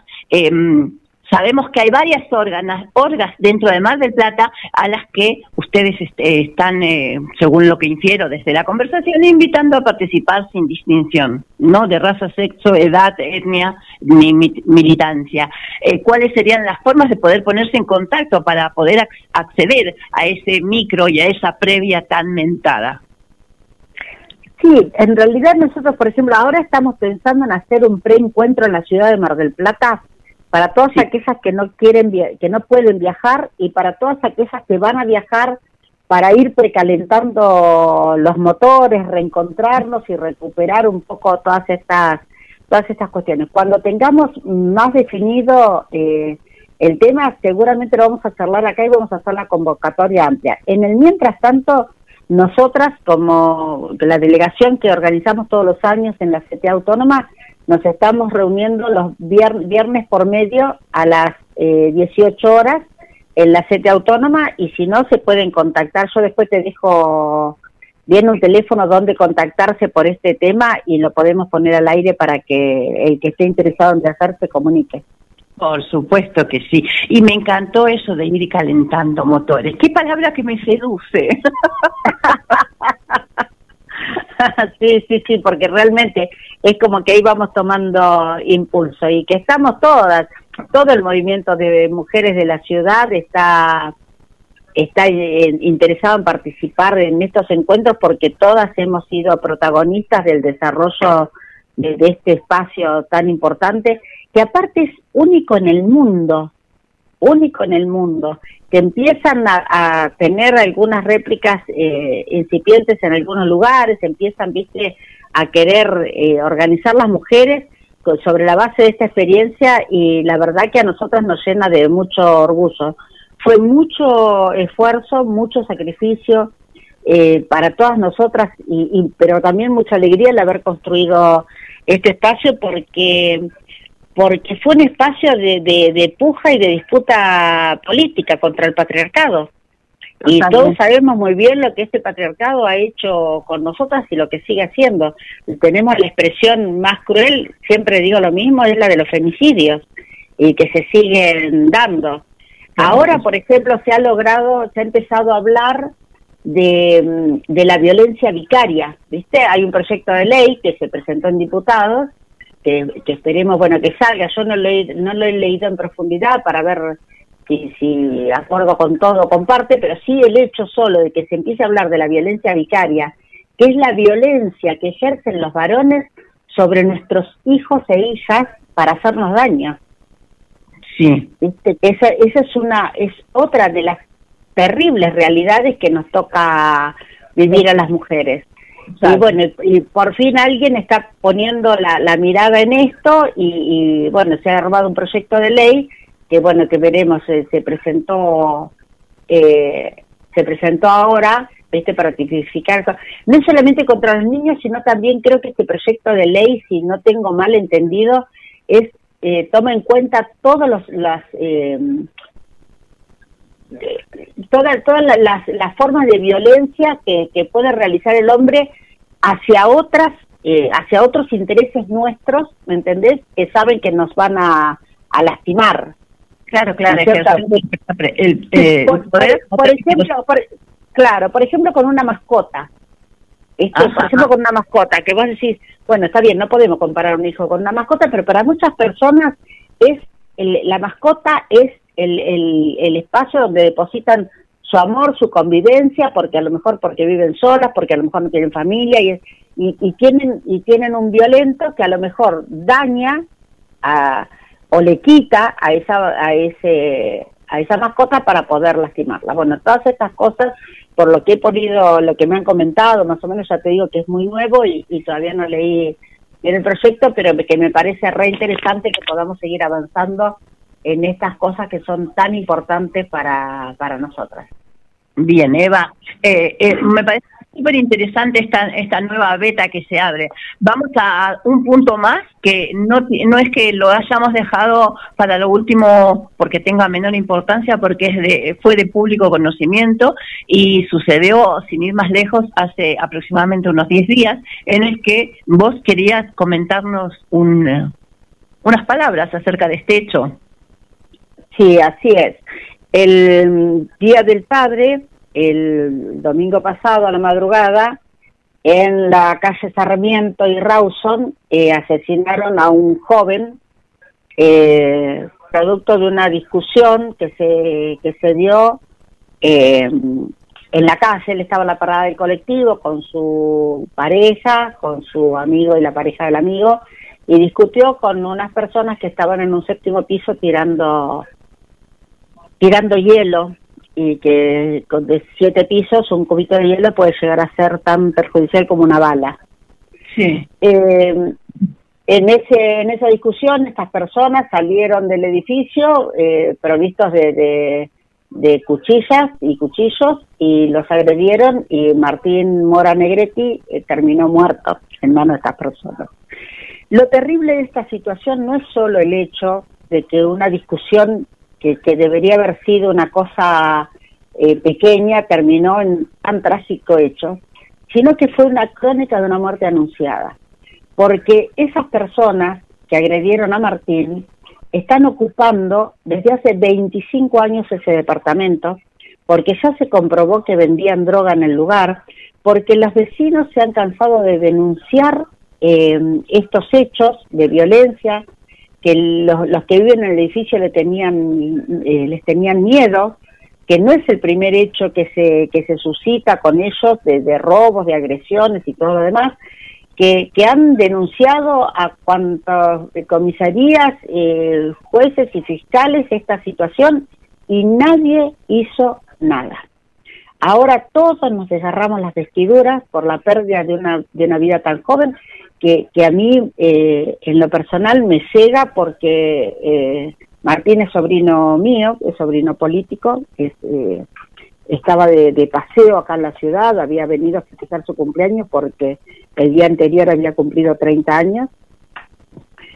había hacía pocas horas que había comido un pedazo de torta con su mamá y era impensado recibir en la madrugada semejante noticia trágica un pibe que, que la peleó desde abajo, que, que, era un pibe trabajador, que venía de, de una mamá trabajadora de, de, toda la vida, de, que le había hecho con muchos esfuerzos, había logrado eh, hacerse de una, de una carrera, que estaba que estaba enamorado de una muy buena chica con la que había hecho planes de casamiento y le truncaron la vida por el abandono que hubo de una situación social que viven en ese barrio y que venimos a descubrir los marplatenses cada vez más.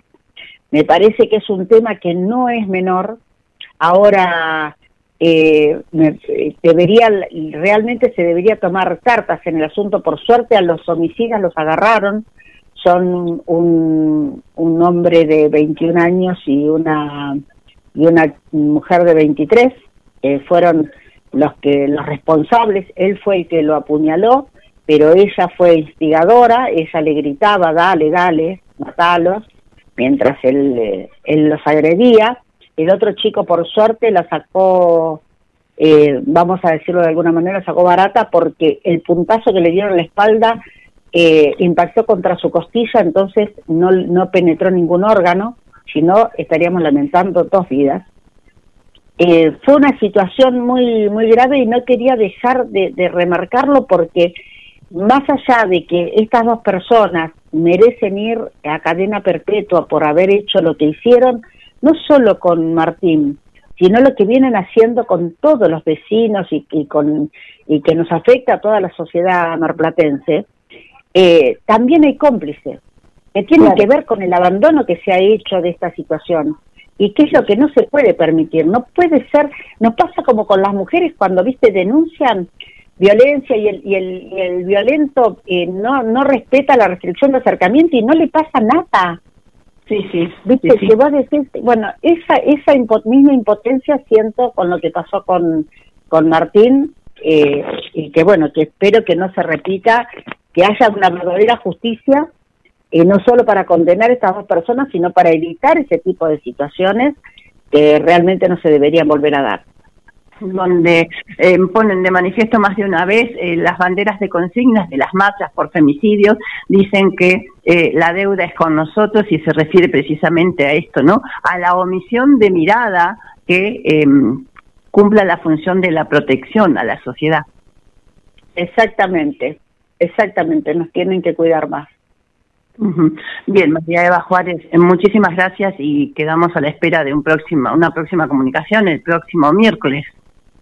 Bien, perfecto. Nos vemos el próximo miércoles, Cari. Un abrazo grande. Muchísimas gracias. María Eva Juárez, responsables de los CBE barriales de Mar del Plata Batán, pasó por la liebre. Ahora sí, señor operador, dígame que alguien contestó la consigna y vamos rápidamente con Juane o con Alberto Beguiristán, quien más le agrade.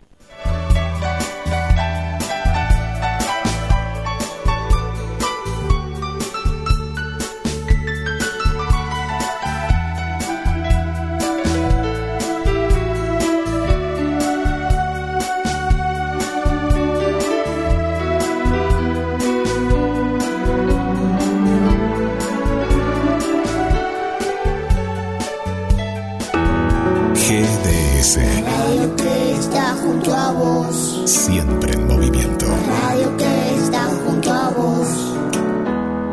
Podés escucharla, podés compartir. La radio que está junto a vos. Comenzar el día con nuestra radio.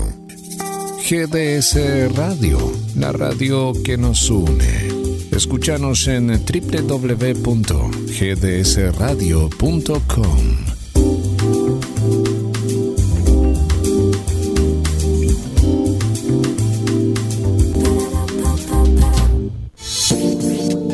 Estás escuchando La Liebre con Karina Rodríguez.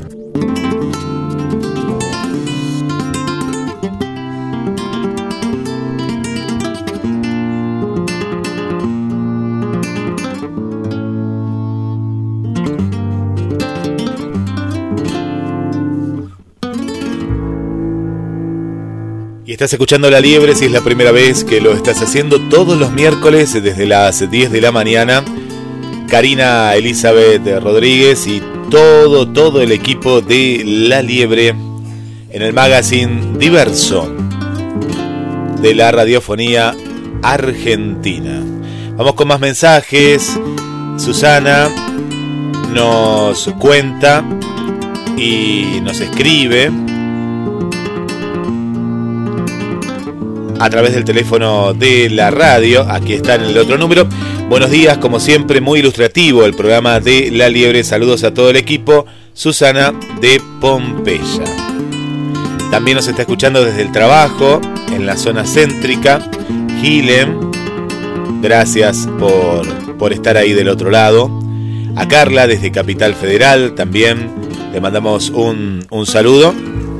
Y por aquí tenemos también a Silvia, ¿eh? Silvia que nos escucha desde la zona de Avellaneda en Buenos Aires. Dale me gusta a la página de La Liebre. Estamos interactuando a través del el chat y agradecemos a toda la gente que está del otro lado.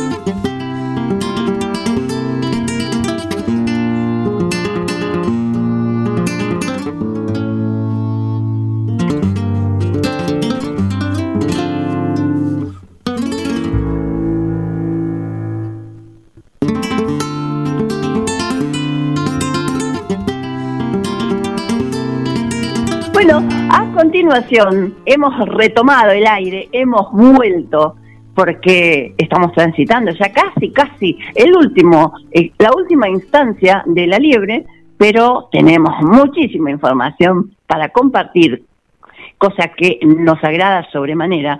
Y vamos con uno de, de estos hechos que estoy enumerando, que es precisamente compartir la cronología, la crónica del el ícono del atletismo convencional, del deporte adaptado en todas sus disciplinas, el magnífico señor Alberto Begiristain con su columna.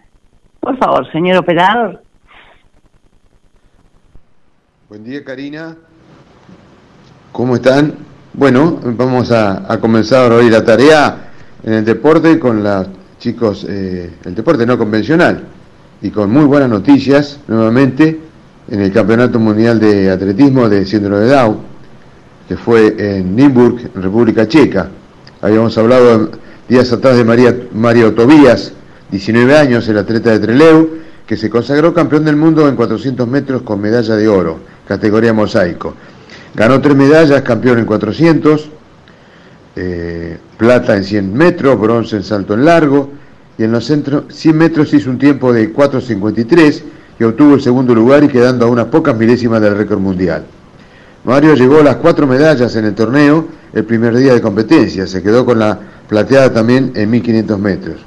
Por otra parte, Enzo Franco La Regina en los 100 metros fue cuarto, categoría T21, en 400 metros quedó décimo. La Regina se despidió del Mundial con un cuarto puesto en 800 metros marcha. Por otro lado, María Tobías culminó el Mundial de Atletismo de síndrome de como decía, con seis medallas, dos de oro, 400 y 200 metros, plata, 1500 metros, 100 metros bronce y, perdón, bronce en salto largo y 800 en marcha. Enorme y excelente actuación de este chico Mario Tobías, el atleta de Trelew.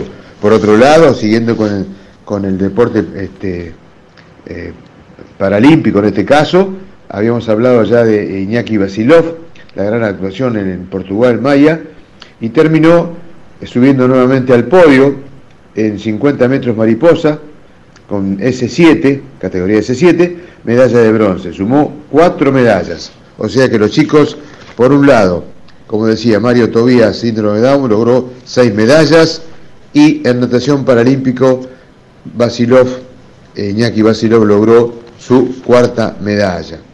Esto es el, panorama de los chicos en deporte adaptado o en el caso de deporte no convencional.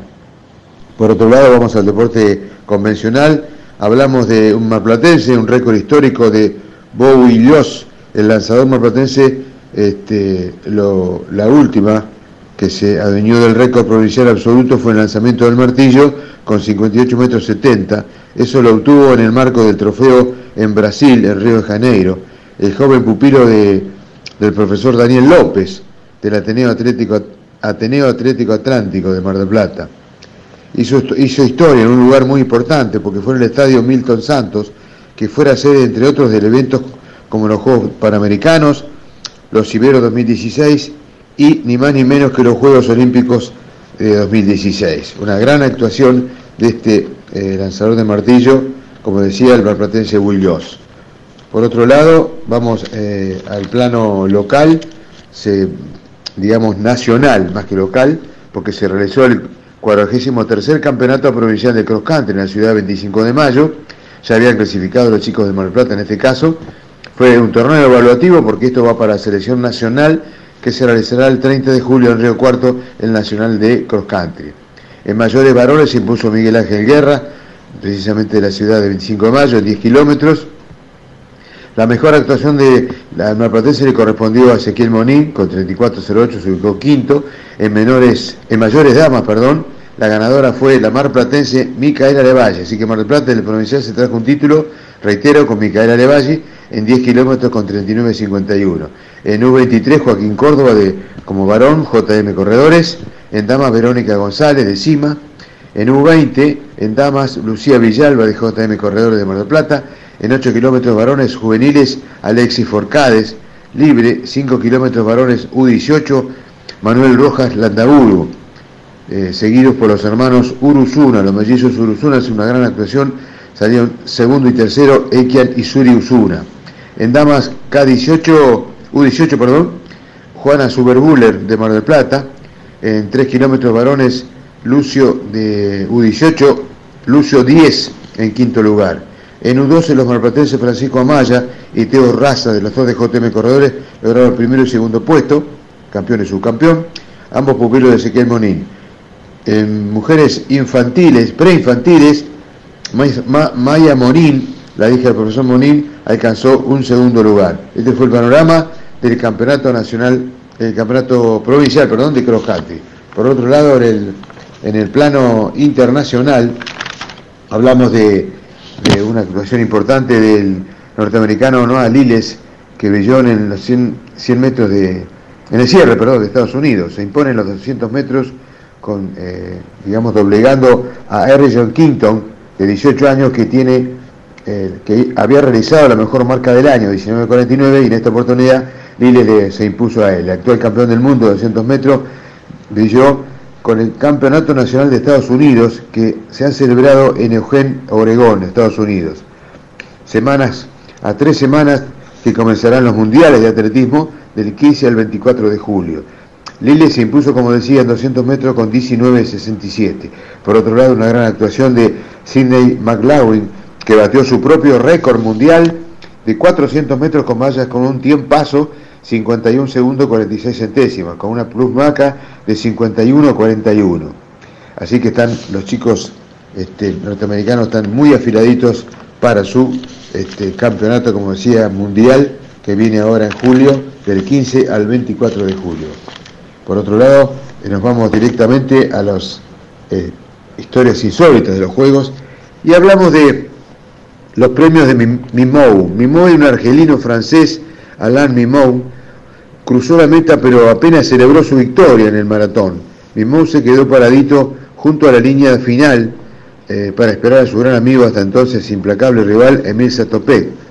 Tres veces había enfrentado mano a mano al chico, siempre ganaba el chico en todas. Debió conformarse con la medalla de plata en 10.000 metros en Londres, en Helsinki 58 y en los 5.000 metros de la capital finlandesa. Cuatro minutos, o sea que Mimou, el argelino, después de haber salido tantas veces segundo detrás del monstruo de la locomotora humana, le, pudo ganar. Cuatro minutos y medio más tarde, por fin apareció la locomotora de Praga, quien había sido operado de una hernia semanas, semanas antes de los Juegos. Felicitame, le exigió el argelino con una sonrisa. Soy campeón olímpico. Radiante y muy orgulloso de su amigo, Satopek se acercó y se unió al flamante ganador en un fuerte abrazo.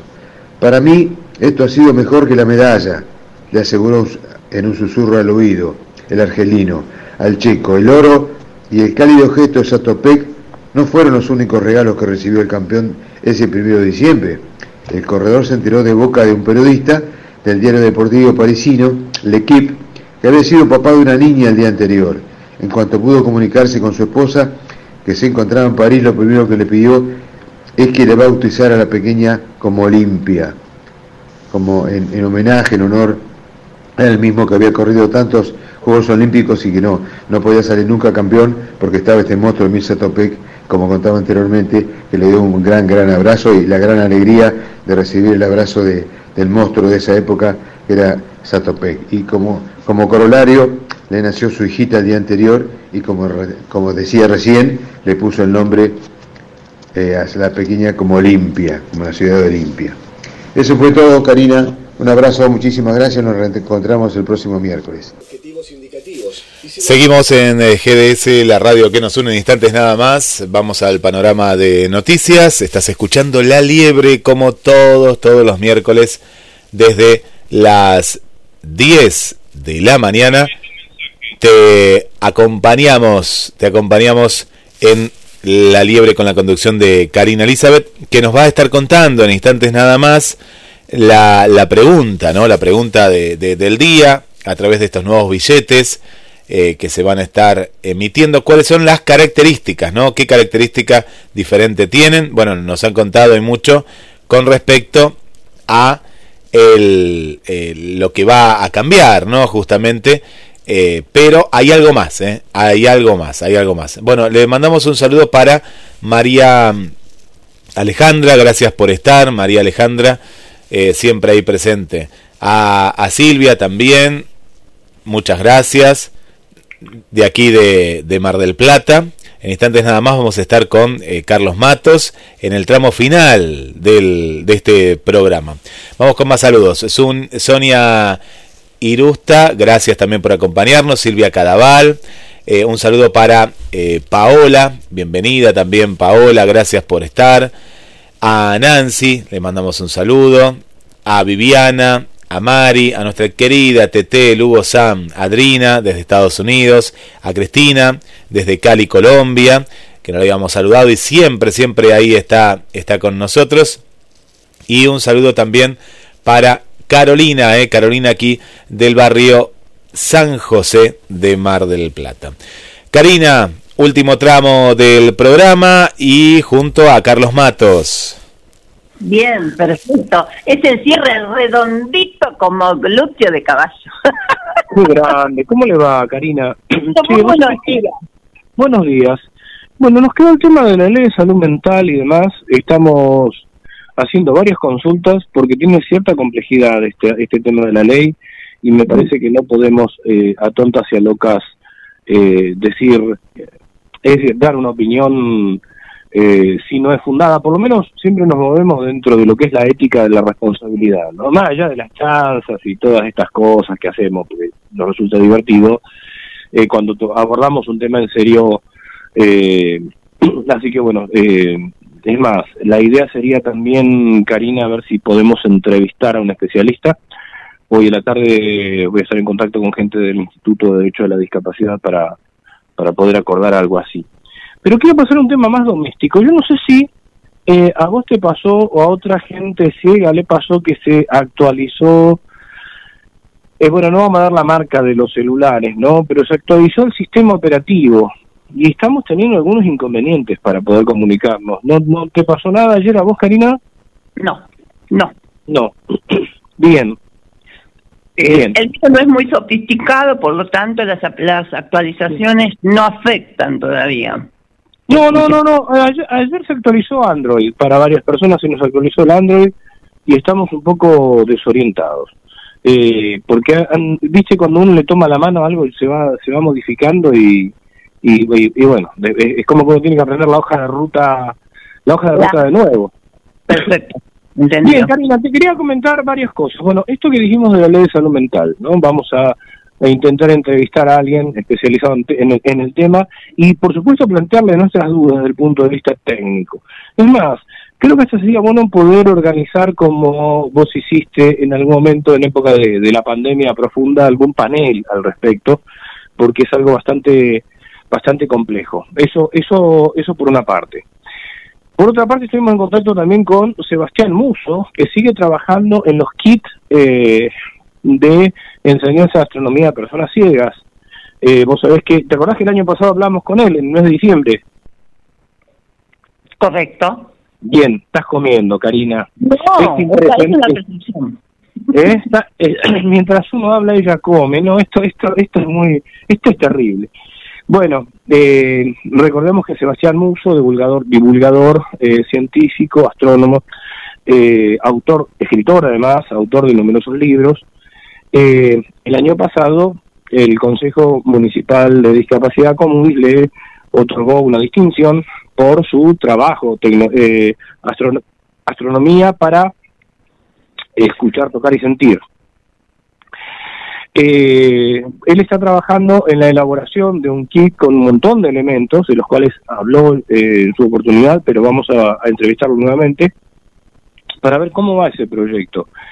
Eh, la única forma realmente en la que unas, las personas ciegas podemos apropiarnos del cielo, apropiarnos de este tipo de conocimientos es a través de las cartas celestes, del material volumétrico, de estos talleres de los que tantas veces se, se ha hablado, que algunos se desarrollan en la biblioteca parlante, otros en el Mazdeca. Así que bueno, está, está trabajando muy firmemente en, en, estos, en estos kits que contienen, bueno, una serie de, de elementos como, por ejemplo, eh, eh mapas estelares, eh, poder tocar las galaxias en relieve, algo que no habría otra otra forma, no hay otra experiencia. ¿Vos hiciste alguno de los talleres con Sebastián, Karina? No, he estado presenciando, pero eh, de forma fortuita, sí. Claro, así medio como de casualidad. Seguís comiendo, Karina. No, Karina sigue comiendo.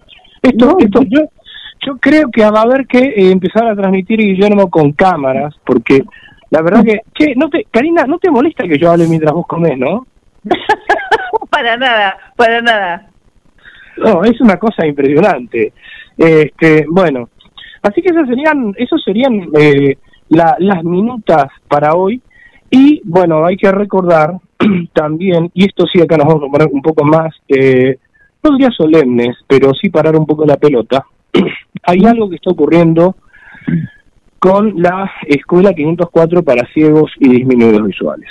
Vos sabés que la Escuela 504, eh, Karina, ha sido una de las primeras escuelas para ciegos y visuales de toda, eh, del sur de la Argentina. De hecho, después, bueno, se crearon centros en Bahía Blanca, en otros lugares, pero cuando yo era chico, prácticamente de acá a Tierra del Fuego no había nada.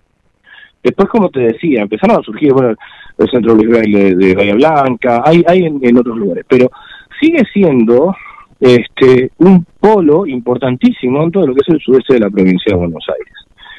La escuela número 504 empezó a funcionar en el casco de una estancia, la estancia de los Recabordes, en la calle, dos, calle 210 entre Gaboto y El Pano, y en el año 74 se adquiere un edificio que es el que está ubicado en la calle Bolívar 3431 entre Jujuy y España.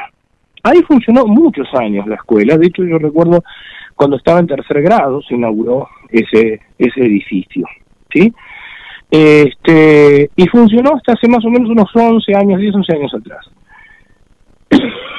en el año 2010 la escuela recibe el nombre de María del Carmen Ramadori, que fue la primera profesora de ciegos, la primera maestra de braille, profesora de braille, una persona ciega, la primera psicóloga ciega de Argentina, este, que además fue docente de la Escuela 504. Bien, el deterioro de ese edificio hizo que en su momento se eh, hablara de eh, implotar el edificio y después volver a construirlo. ¿Viste? La, implosión es una especie de demolición hacia adentro, que es una explosión hacia adentro, digamos, ¿no? Entonces se trasladó la escuela eh, provisoriamente a un inmueble ubicado en la calle Córdoba, eh, eh, casi en Córdoba y San Lorenzo. Ahí está funcionando hace 10 años. Ahora bien, ¿qué es lo que ocurrió? El traslado a ese inmueble, el que se está alquilando, iba a ser provisorio, pero viste que en este país las cosas son provisorias para siempre. Iba a ser provisorio mientras el edificio de eh, Bolívar 3431 se implotaba, se volvía a construir y después la escuela debía volver a ese lugar. Aclaramos que el edificio de Bolívar entre Jujuy y España es estratégico. ¿Por qué? Porque está cerca de la biblioteca parlante, porque todos los colectivos pasan cerca, los que pasan por Independencia, los que pasan por Colón, eh, los que pasan por Belgrano, por Moreno. Es un punto muy importante. los que vienen por Jujuy. Bueno, la cuestión es la siguiente. La cuestión es la siguiente. La provincia no le está pagando a la dueña del inmueble. Hace mucho que no le paga a la dueña del inmueble. Y obviamente la dueña del inmueble notificó a la escuela que en marzo va a iniciar el desalojo. Ahora, hay que aclarar lo siguiente, la dueña del inmueble no tiene la culpa, no, tampoco vamos a estigmatizar a la dueña del inmueble, porque obviamente, ¿sí? Entonces, acá hay un serio problema, porque ¿qué va a pasar?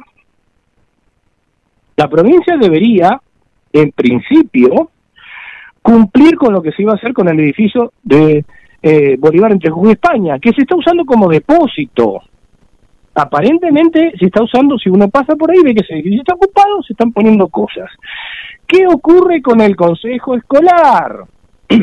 bueno, a ver, Karina, vos y yo estamos en el consejo de discapacidad y realmente este año la única consejera escolar que ha ido fue Mónica Lense, pero el resto de los consejeros escolares no han estado.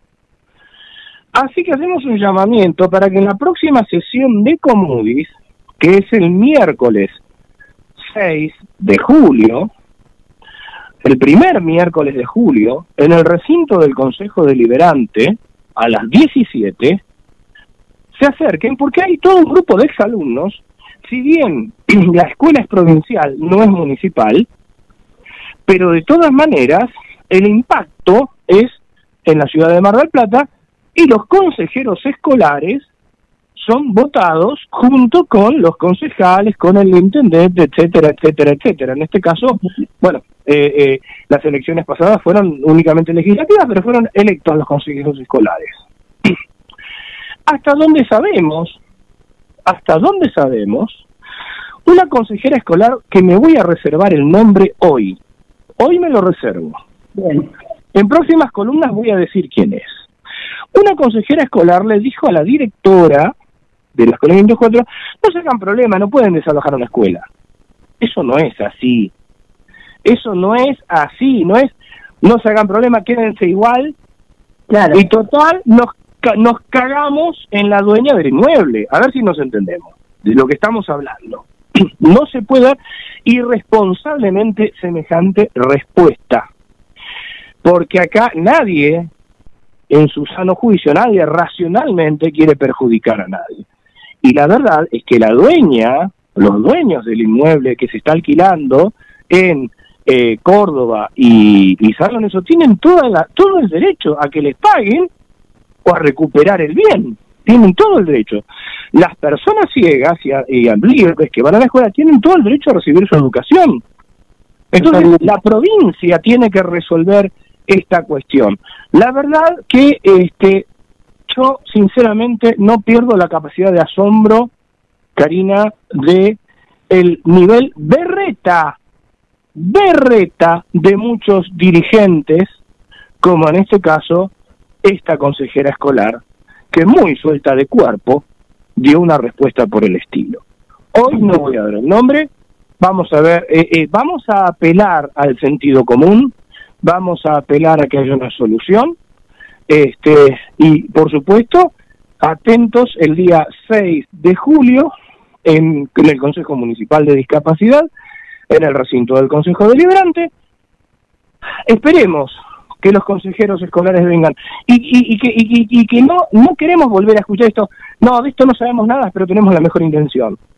No, no, papá, no se te paga para que tengas la mejor intención se te paga para que gestiones, como corresponde.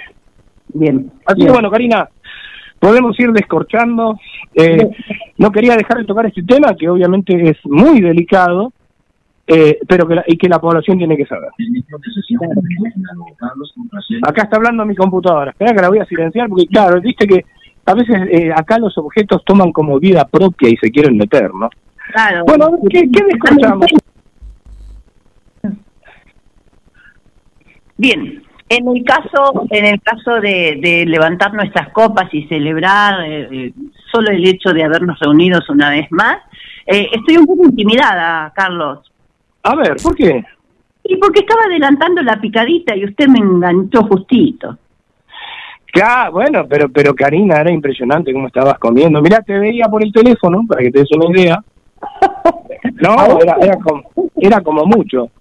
Claro. Guillermo, me- Guillermo me parece que está en la cava, ¿no? A Estoy ver. acá, estoy acá. A- a- acá estoy, acá estoy. Eh, pero ¿qué, ¿qué estabas picando, Karina? Porque claro, no, eh, se nos fue Carlos de, de- de- Un quesito de rayada, ese que le Ah, viste cuando bueno. te queda, el finalcito. La que le cascarita. Qué rico, qué rico que es el queso de rayar. Yo acá en casa, cuando a veces Nati me pide que raye, bueno, Ah. ya ha dejado de hacerlo porque sabe, sabe que medio queso me lo termino comiendo, ¿no? Así que bueno, no es, no es negocio. No, no, no, bien. Así que bueno, eh, así que bueno, vamos a levantar, yo ya que yo ya me adelanté, levantemos nuestras copas y brindemos por un miércoles más, con éxito. Por un miércoles más, con un Cabernet Sauvignon. Y bueno, Karina, nos encontramos el miércoles próximo eh, y Dios quiera que tengamos una solución a este último tema planteado. Por supuesto que sí, esperemos que sí, pero una última recomendación para el Cabernet Sauvignon que está teniendo ahí usted, si lo pone en un, en una, en una, en un recipiente en que lo pueda calentar y evapora el alcohol y se toma ese vino caliente, seguramente le va a mejorar el aspecto de, de- de la respiración y la garganta. Puede ser, pero no vamos a hacer eso con este Cabernet. No, hagámoslo con otro vino. No, este vamos a dejarlo así como está. Eso de casita, Sí, ¿te sí. pasaron? Claro, totalmente, sí. Bueno. Eh, vamos a vamos a hacer vamos a seguir la recomendación que diste, pero con otro este con, con otra variedad. Bueno, está bien, es un poquito más bajativa. Claro, exactamente. Bueno, Karina, no- nos vemos entonces el miércoles próximo. Así que bueno, Karina, Guillermo, este Gracias. me voy a me voy a, a picar algo antes que Karina se termine todo. Bien, perfecto. Entonces, muchas gracias a todos los que están del otro lado, a quienes comparten, a quienes eh, mm, distribuyen y a quienes, por supuesto, opinan en nuestro programa. Muchísimas gracias. Nos queda pendiente el contenido de ver cuáles son las características del BCRA para la nueva denominación de los billetes, pero queda pendiente para el próximo miércoles, Ah, señor. qué temita, qué temita. Bueno, sí. Muchísimas gracias por haber estado del otro lado y nos vemos, Dios mediante, dentro de siete días. Chau.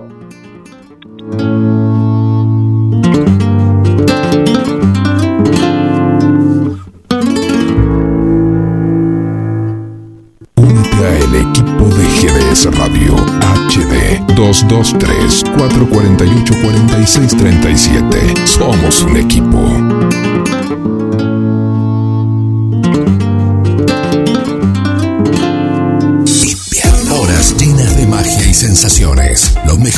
momentos, siempre acá. Dale play a este invierno 2022. GDS, Radio Mar del Plata, la radio que nos une.